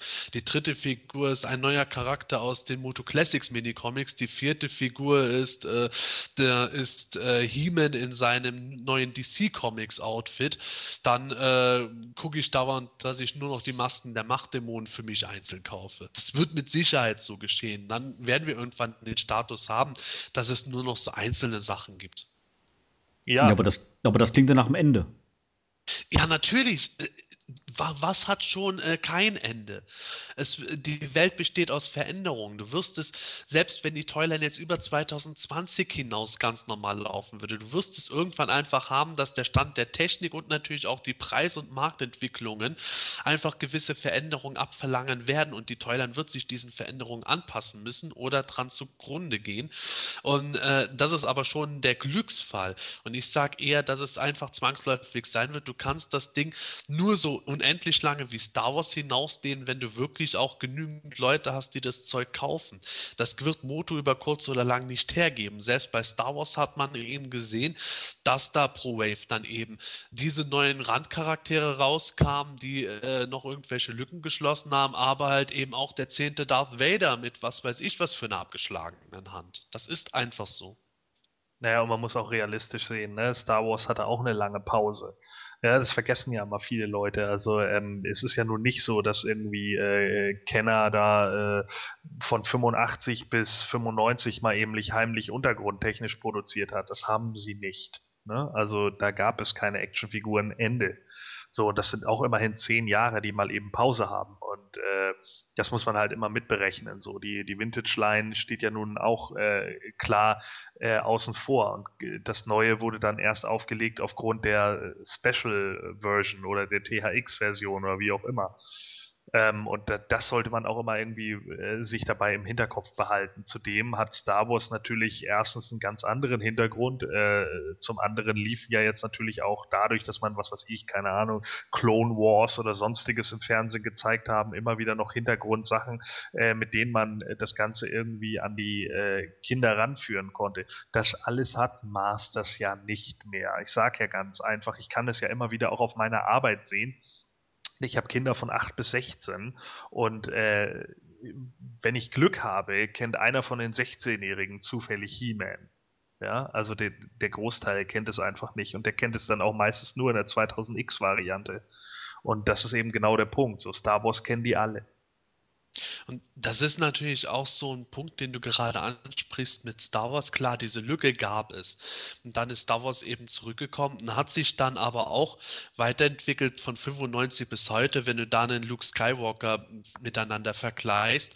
Luke Skywalker sah 1995 von Kenner so aus, äh, als äh, wäre er Hemans kleiner Bruder gewesen, muskulös und alles, während die heute ja schon sehr äh, nah an der Realität sind, die Figuren.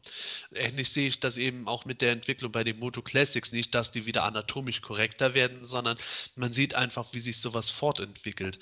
Und ähm, selbst da ist es ja so, dass bei den Star Wars Power of the Force 2 irgendwann der Wechsel kam zu anderen Geschichten, die sich dann auch an die Filme angepasst haben.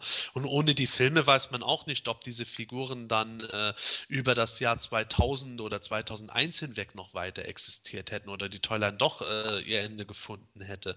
Und das wird eben natürlich auch bei den Masters interessant werden, was abgesehen von den Moto Classics noch geschehen wird. Auch äh, was eben neues Entertainment betrifft, das vielleicht ein neues Publikum anlockt oder ein altes Publikum wieder herbeilockt.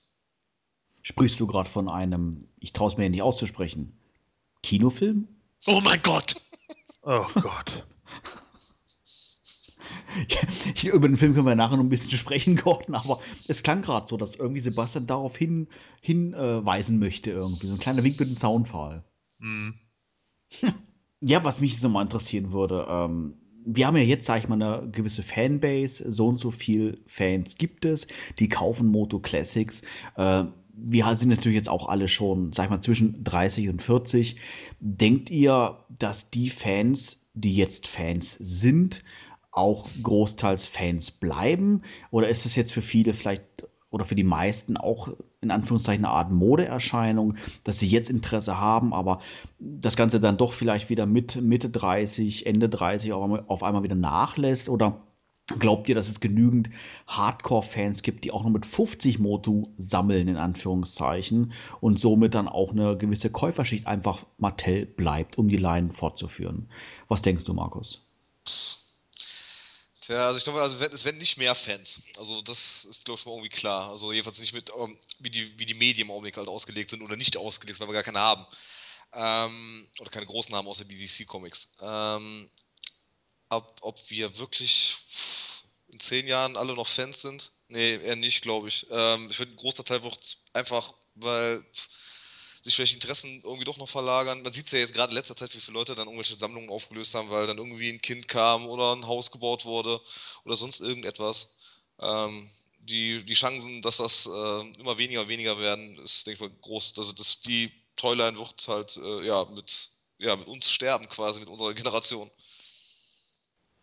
Ja, Sebastian, ich glaube, wir sind ja, vielleicht, vielleicht sind wir ja die Ausnahme. Ne? Ich meine, du hast jetzt, du hast ein Haus, du hast Kinder, du hast einen Job, du hast ein Auto, du hast eigentlich alles und bist trotzdem He-Man-Fan. Wirst du ja, He-Man-Fan bleiben? Ja, siehst du, alles, alles gemacht. Und du hast Castle Grayskull bestellt. Ähm, wirst, du, wirst du jetzt für, für dich gesprochen Fan bleiben mit 50, 55? Oder denkst, denkst du für dich auch irgendwann, irgendwann gehe ich in Rente? Wenn ich da jetzt Ja oder Nein sage, würde ich äh, vollkommen in die Luft einfach spekulieren. Natürlich würde ich von meiner jetzigen Warte aus sagen, ich werde Fan bleiben, solange ich irgendwo denken kann und solange mich nicht der graue Star und Alzheimer ergriffen hat. Aber wer weiß das schon?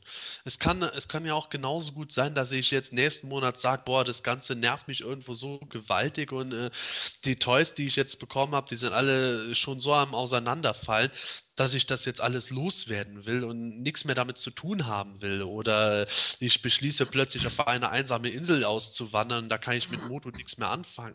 Was weiß ich? Man kann sowas doch nie im Voraus sagen. Ich weiß ja nicht einmal, was in zwei Jahren sein wird, ob ich da nicht unter der Brücke lebe und meine letzten Motos für eine Flasche Wodka verscherbelt habe. Das ist also eine Sache, das muss sich entwickeln. Ich kann halt nur sagen, ich bin eben seit 1984 Fan von Moto und äh, bisher hatte es durch alle Höhen und Tiefen irgendwo gehalten und die größte Pause, die ich hatte, waren mal so zwei, drei Jahre. Vielleicht wird es dabei bleiben.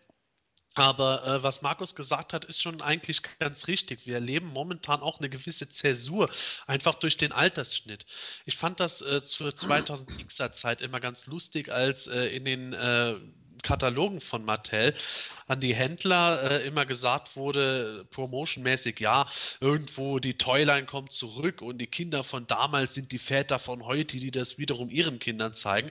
Damals habe ich gedacht, jetzt abgesehen von Manuel, hä, die meisten Leute, die damals noch Moto gesammelt haben, die sind jetzt gerade mal Anfang bis Mitte 20. Davon werden jetzt nicht so viele schon eine große Familie haben, jetzt ihren Kindern das näher bringen. Und äh, so ist es meiner Meinung nach auch gewesen. Jetzt ist eigentlich gerade der Zeitpunkt, wo die Leute in ihren 30ern sind oder in die 30er kommen, teilweise auch in die 40er allmählich kommen und eben sich jetzt quasi niederlassen mit äh, heiraten, Kinder kriegen, Haus bauen oder auch nicht Haus bauen, aber trotzdem Kinder kriegen oder wieder scheiden lassen und noch mehr Kinder kriegen. Was weiß ich denn alles? Oder meinetwegen irgendwo, äh, der Erste erlebt schon seine erste Midlife-Crisis. Was weiß ich nicht alles. Das sind einfach Dinge, da kommen jetzt andere Prioritäten. Es ist jetzt nicht mehr so, dass man sein Geld einfach äh, nach Lust und Laune verscherbelt, sondern viele gründen nun mal Familien, auf die sie auch aufpassen.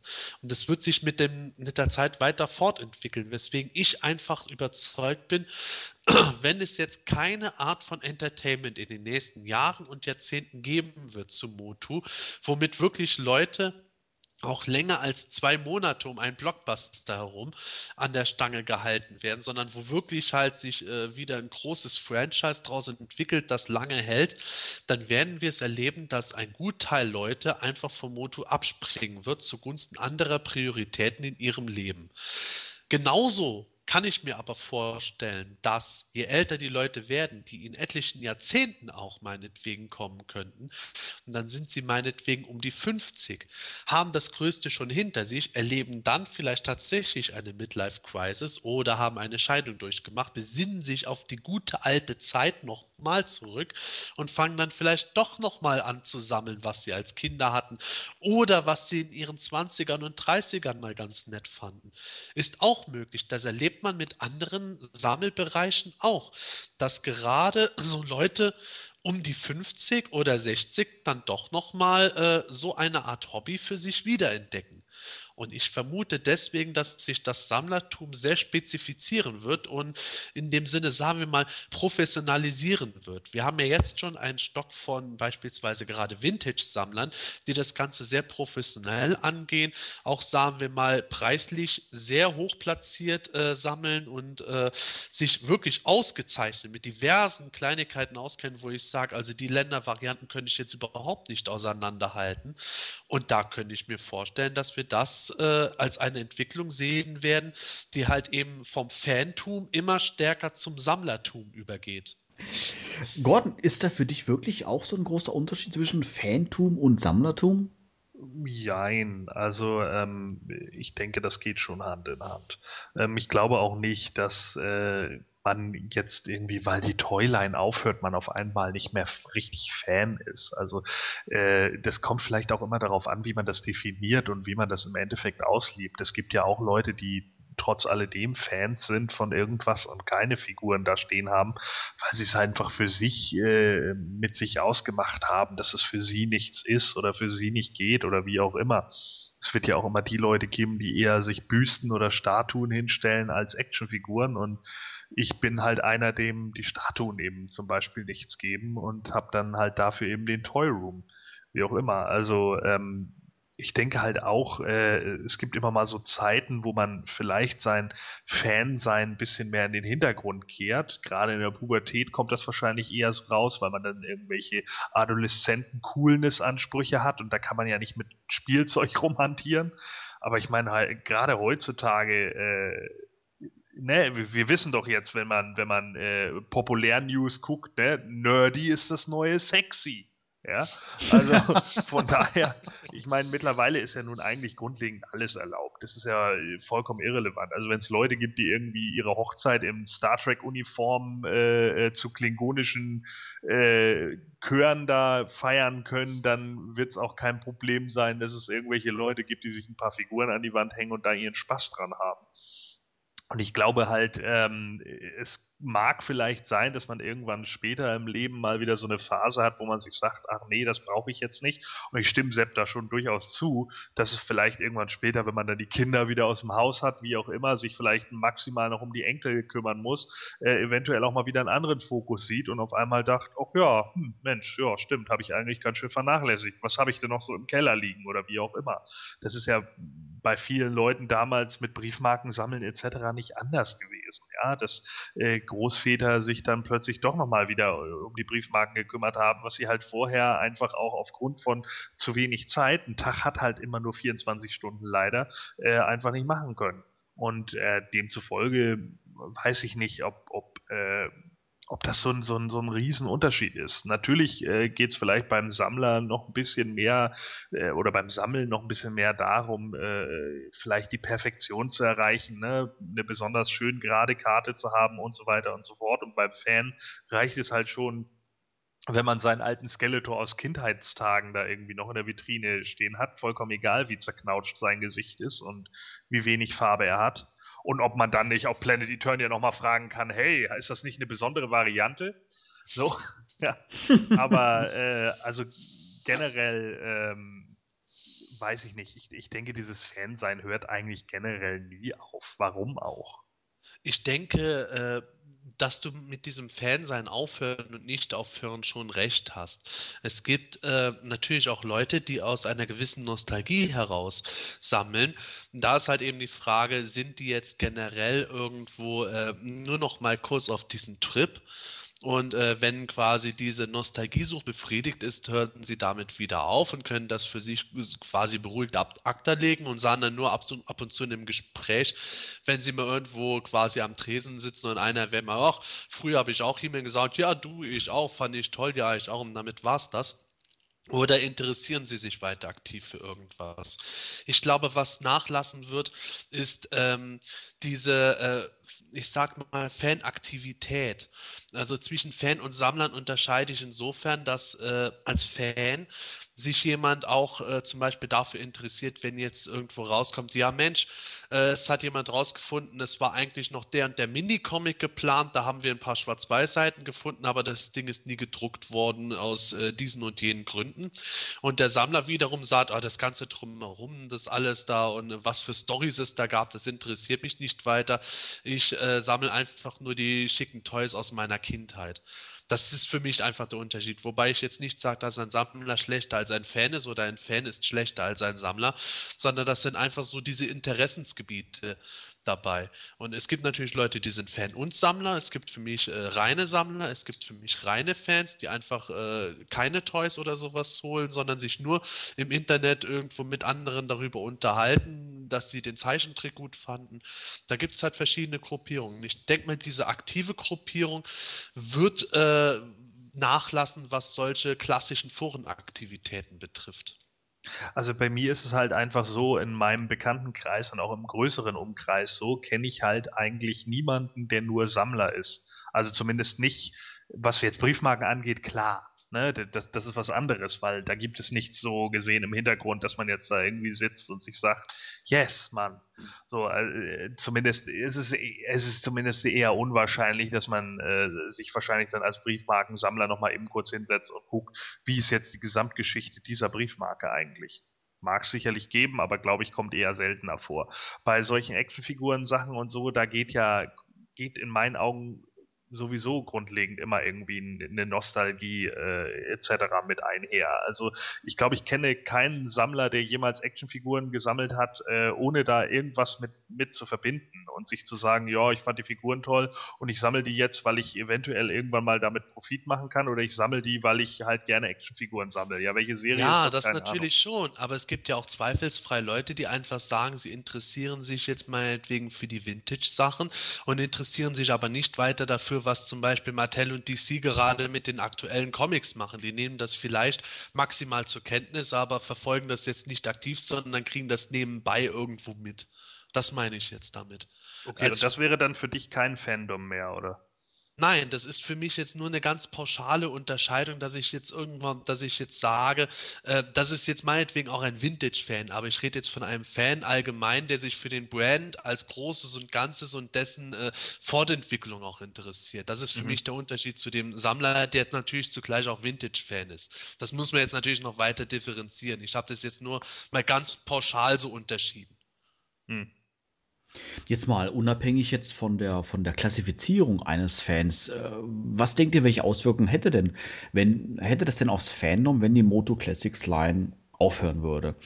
Hätte es überhaupt Auswirkungen? Würde das Fandom mehr oder weniger so weiter bestehen, wie es ist? Oder denkt ihr, dass ein Fan aufhört, Fan zu sein, wenn sie seine Lebensumstände ändern? Das hatten wir ja gerade besprochen gehabt. Oder würde es auch viele Fans geben, die ja ihre Interessen verlagern, eben weil es keine neuen Produkte mehr gibt? Markus, was denkst du? Ähm, also ich denke mal, wenn es keine neuen Produkte mehr gibt, also als ich bei auf PE mich angemeldet habe damals, äh, so ungefähr, weiß ich nicht, 2005 wahrscheinlich, ähm, das war so die Zeit, wo als 2006 gerade so ein bisschen vorbei war, ähm, wo ähm, das, das Verhalten auch irgendwie ganz anders war. Da, da wurde viel, ähm, sag ich jetzt mal, äh, über, über Sammlungen selber gesprochen von, von den Fans oder von irgendwelchen äh, besonderen Varianten, die irgendeiner irgendwo aufgefunden hat oder sonst irgendwas. Das sind ja Sachen alles, wo heute ja gerade so mal so, ähm, was, was äh, Sammlungen anderer Leute angeht, was heute irgendwie äh, keinen mehr so richtig, vielleicht interessiert schon, aber was jetzt nicht mehr so der Fokus ist. Der Fokus sind ja meistens immer Sachen, die im Augenblick neu rauskommen. Äh, ich gehe also schon davon aus, dass wenn, äh, wenn halt quasi der Nachschub irgendwie komplett gestoppt ist, dass da einige wahrscheinlich das Interesse verlieren werden, weil sie sich vielleicht dann nicht mehr so auf eine auf, auf was anderes umschwenken könnten, was sie dann da noch rausziehen könnten aus das, was sie schon haben. Ähm, Das heißt, das heißt, es sind Mas äh, Moto Classics Fans, aber keine Moto Fans vielleicht. Ähm, ja, ich würde sagen, ich glaube, man ist ja nicht wirklich ein Classics-Fan, ohne ein Motu-Fan zu sein. Ne? Also irgendwie, ne? Äh, sagen wir mal, jeder, der wahrscheinlich Classics sammelt, hat ja irgendwie auch äh, mit den Vintage-Sachen wahrscheinlich irgendwie mal was zu tun gehabt und ist auch deswegen ja wahrscheinlich auf Classics gekommen. Ähm, aber ich, ob's Fan sein, ich würde sagen, aufgrund dessen, wo der Nachschub fehlt, äh, da wird das Interesse schwinden. Also nicht bei allen, logischerweise, die Leute, die vorher, wo es nichts gab, schon, äh, sag ich jetzt mal, dabei waren, die wird es wahrscheinlich nachher auch nicht stören. Äh, aber ich denke mal, ein Teil von den, von den neu erworbenen Fans, sag ich jetzt mal, die mit der Classics eingestiegen sind zu sammeln, äh, werden dann auch aussteigen. Ja. Sebastian, ähm, Planetonia gibt es ja schon seit, seit einigen Jahren. Nicht erst seit die Moto Classics Line. Es hat ja schon 2003 rum angefangen. Äh, wir arbeiten ja seitdem auch schon äh, miteinander zusammen und haben auch schon einige Jahre hinter uns gebracht, wo es keine neuen Produkte gab. War das damals was anderes? Würdest du sagen, wenn die Moto Classics Line jetzt aufhört und somit wieder nichts Aktuelles nachkommt, würde das dann wie damals dann fortgeführt werden? Oder denkst du, dass es wirklich negative Auswirkungen auf Fanseiten wie Planetonia haben könnte? Zum einen äh, finde ich, dass man mittlerweile schon äh, Auswirkungen allein altersbedingt sieht und auch natürlich in der Fortentwicklung.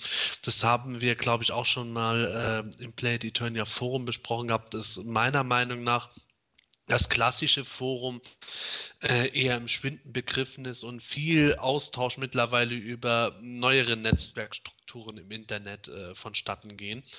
Aber ähm, was wir nach der 2000xer Zeit hatten, war ja, dass als die Toyline geendet hat, äh, es trotzdem noch die Neckar-Sachen gab. Dann gab es die Neckar-Mini-Statuen. Gerade als das Ende der Mini-Statuen im Grunde in Sichtweite war, wurde dann schon dieser He-Man Moto Classics Prototyp äh, auf der San Diego Comic Con gezeigt. Das heißt, dass es eigentlich immer einen gewissen Anteil an Gesprächsstoff gab. Da ist eben natürlich die Sache. Wir hatten auf der einen Seite gesehen, dass äh, Leute, die, ich sag mal so, die ähm, Casual-Fans, dann auch mitunter äh, abgesprungen sind, weil es für sie da jetzt nichts mehr Berauschendes in dem Sinne gab.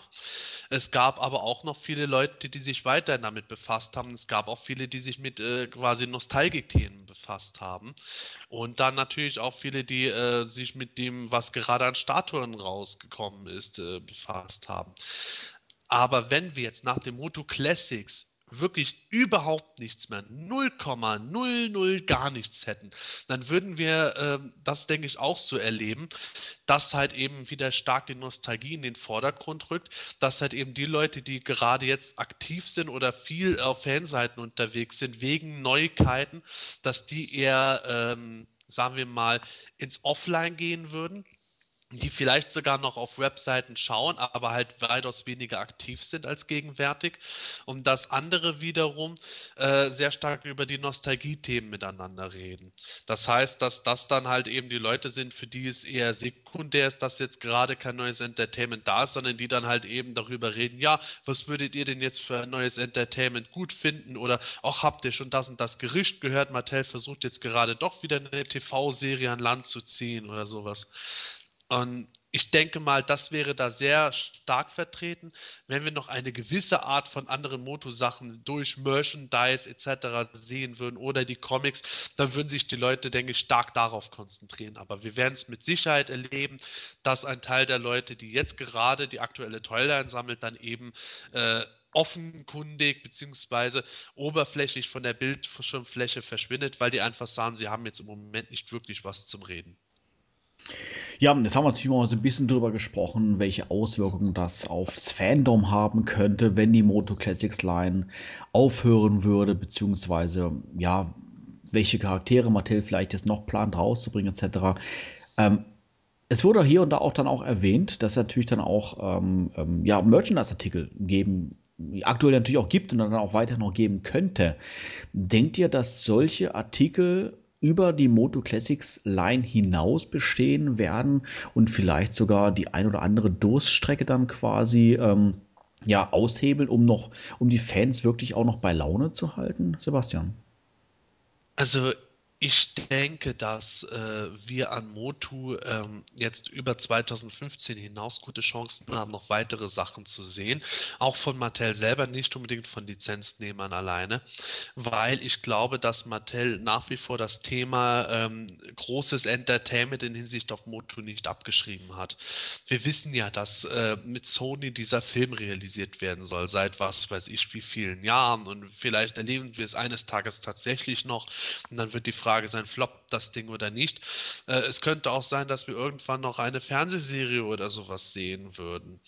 Äh, ich denke aber, dass es für Mattel auch eben imminent äh, wichtig ist dass irgendeine Form von größerem Entertainment in den Jahren hinaus kommen wird. Und ich glaube auch, dass Mattel mit den Moto Classics und auch vor allem der neuen DC Comics Serie da versucht, einen gewissen Weg zu ebnen, um äh, zum einen anzutesten, wo welches äh, Interesse dran ist, um dann vielleicht tatsächlich doch nochmal einen Relaunch auf großer Fläche zu wagen und dann äh, das zu schaffen, was eben mit den Transformers und G.I. Joe äh, erreicht wurde. Okay, G.I. Joe vielleicht mittlerweile weniger, aber die Transformers halt eben als gigantisches Franchise Franchise durch das Kino nochmal äh, ganz groß rausgekommen sind. Das wäre mit Sicherheit Mattels Traum für Motu.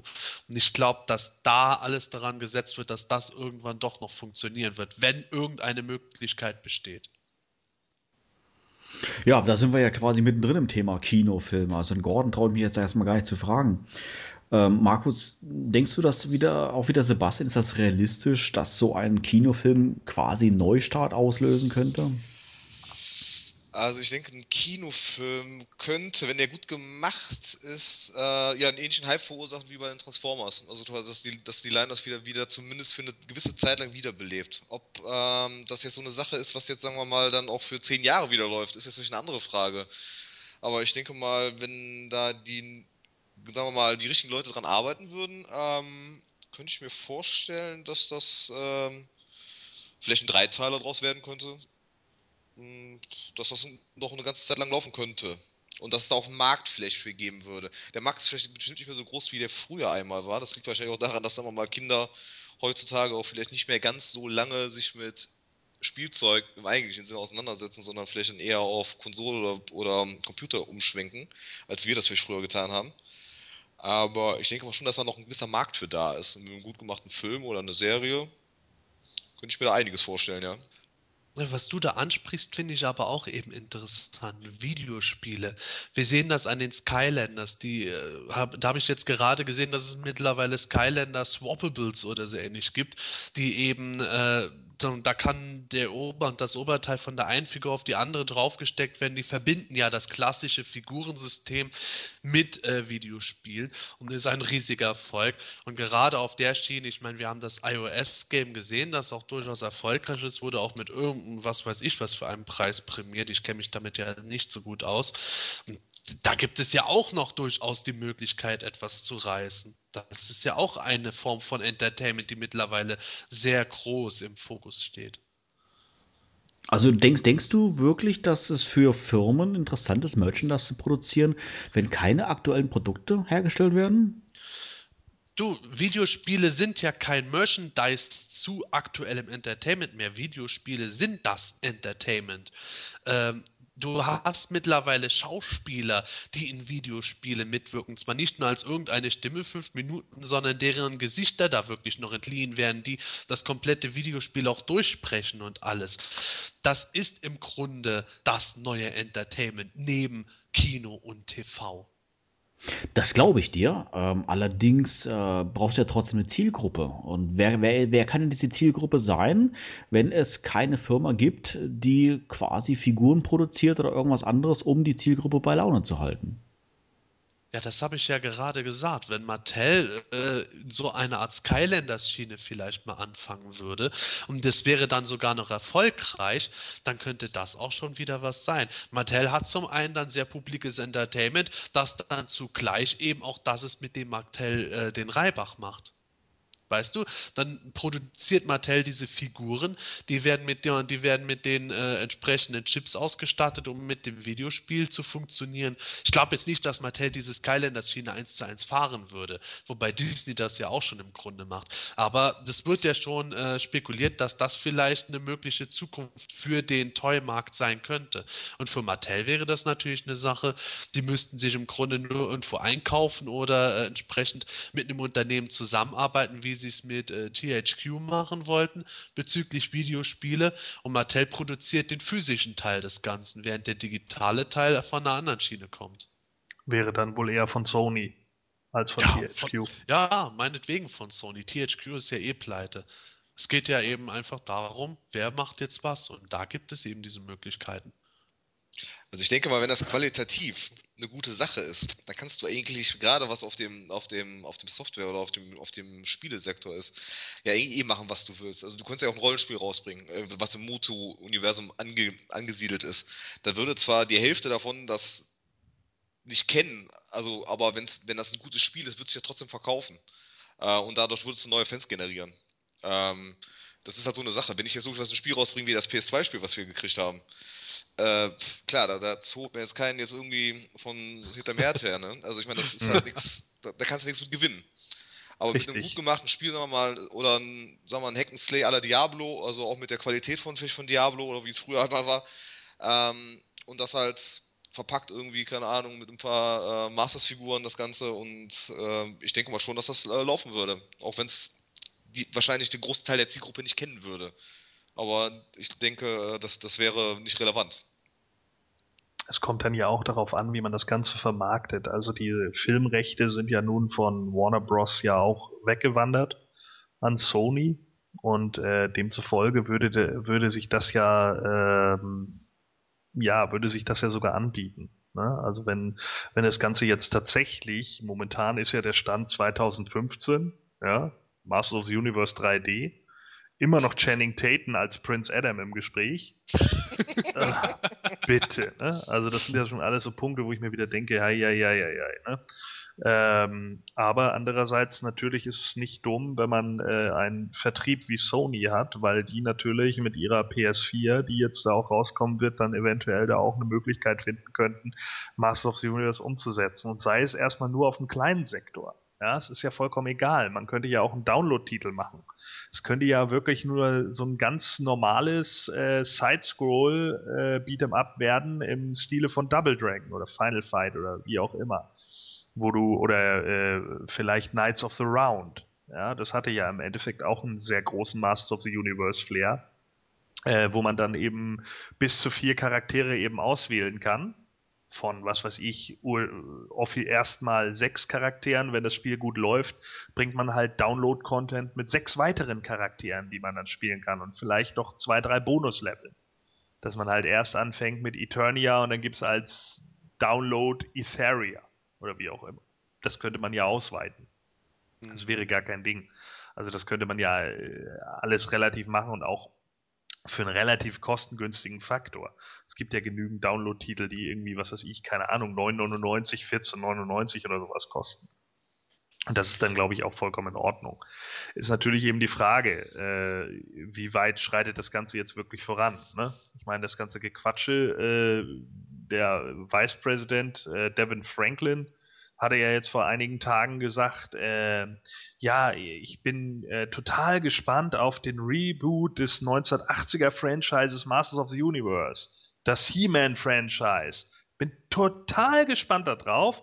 Äh, ich bekomme das Skript ziemlich bald. Yeah. ziemlich bald ist ja wieder so eine total genaue Zeitangabe. Dieses ziemlich bald könnte ich nämlich auch irgendwie auf, auf 1997 zurückmünzen. Also ich habe gehört, ziemlich bald kommt da ein Skript raus. Ja, nee, ist richtig.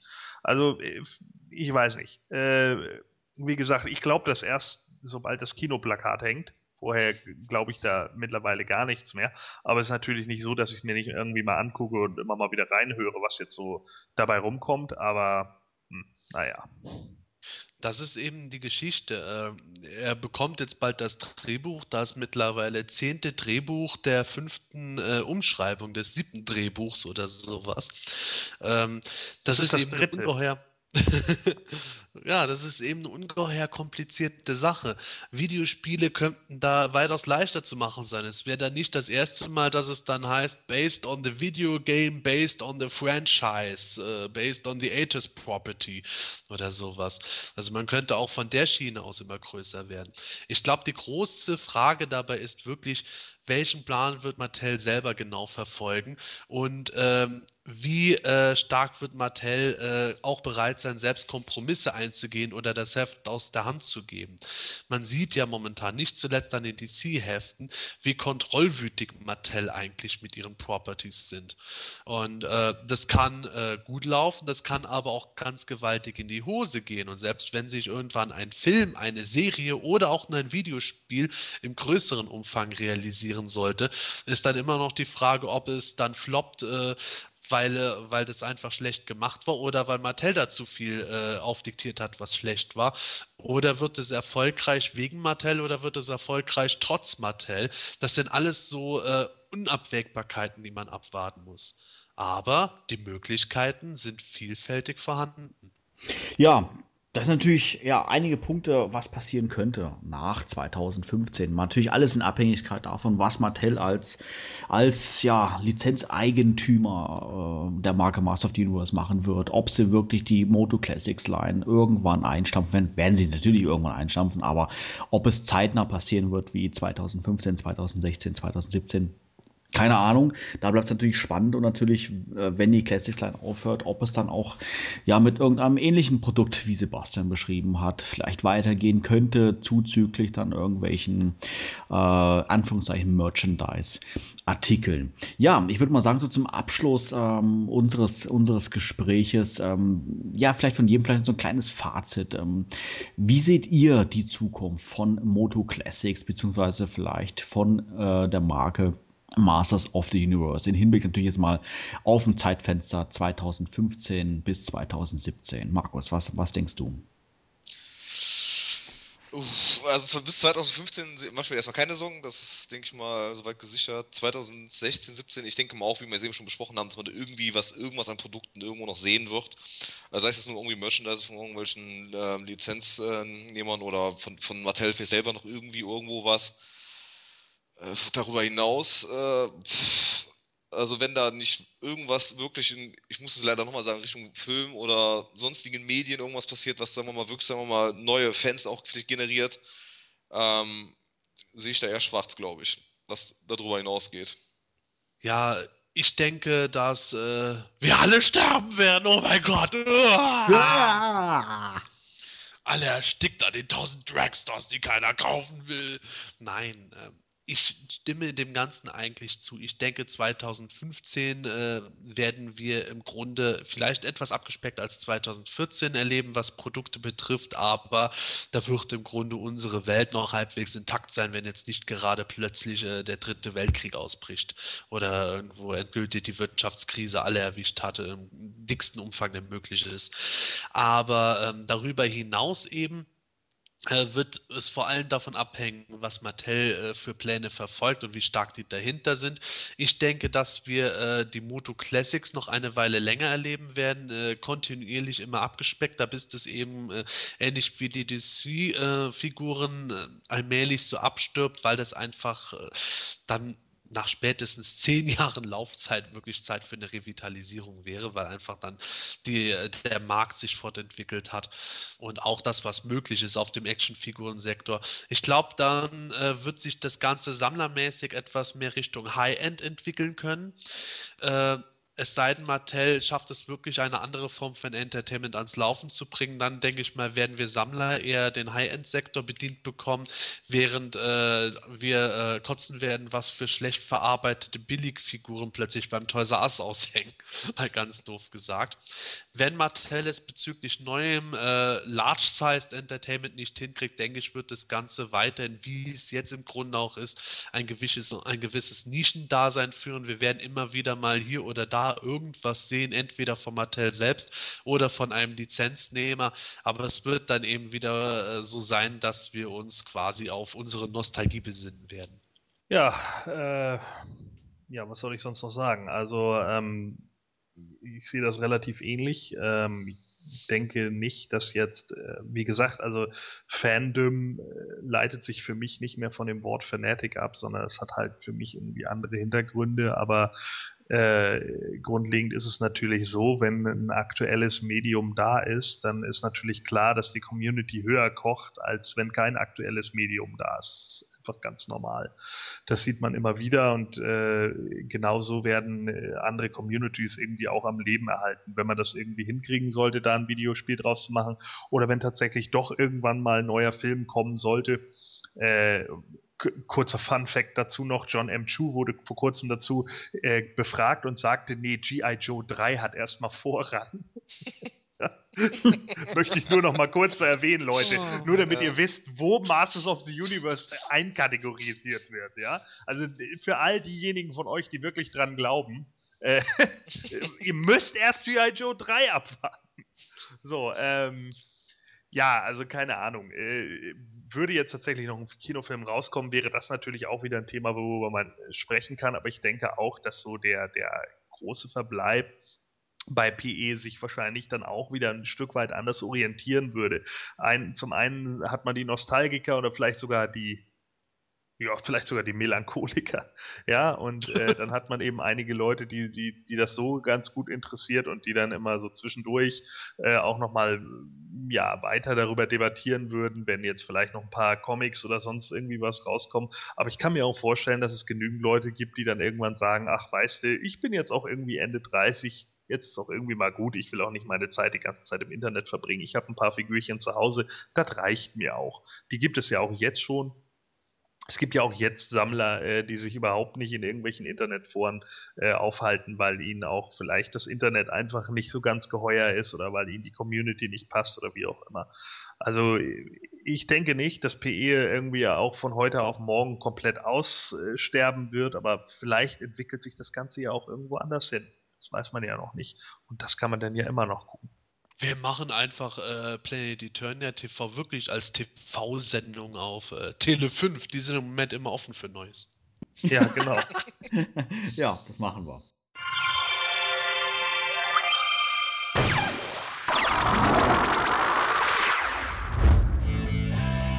Hat dir diese Ausgabe vom Himalischen Quartett gefallen? Dann unterstütze jetzt unseren Podcast mit deiner Bewertung und deinem Kommentar. Nachdem du in iTunes das Himanische Quartett aufgerufen hast, kannst du uns über die angedruckte Sternchenleiste deine Bewertung zukommen lassen und den Podcast direkt im Anschluss auch kommentieren. Jedes positive Feedback hilft dem Quartett, seine Position in iTunes zu verbessern, um noch mehr Fans und interessierte Zuhörer zu erreichen. Vielen Dank für deine Unterstützung. You have the power.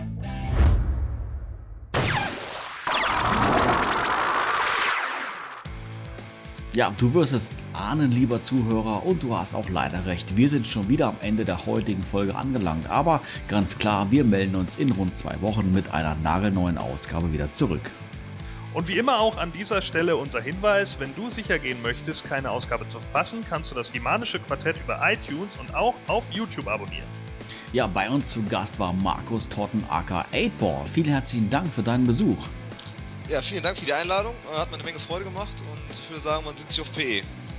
Ja, in diesem Sinne, rettet die Rathausuhr. Bis in zwei Wochen. Macht's gut. Tschüss und bis dann. Ja, tschüss, bis dann und denkt dran, ab 2016 seht ihr uns auf Tele 5 in der neuen Reihe die schlechtesten E-Mail-Zeichentrickfolgen aller Zeiten. Ja, tschüss, bis dann. Und womit füttert man die Königin? Mit Keksen. Den finde ich gut. Awesome. Sebastian? Ja? Ich bin da. Das war's. Hallo? Entschuldigung, ich habe jetzt gerade im Text einen eigenen Fehler gesehen. Ja, was meine ähm, Andeutung betrifft. Entschuldigung. Andeutung. Was rede ich für Blödsinn? Outtakes. Was war das denn jetzt? Und wir werden alle sterben. Da seid ihr baff, was? Ja.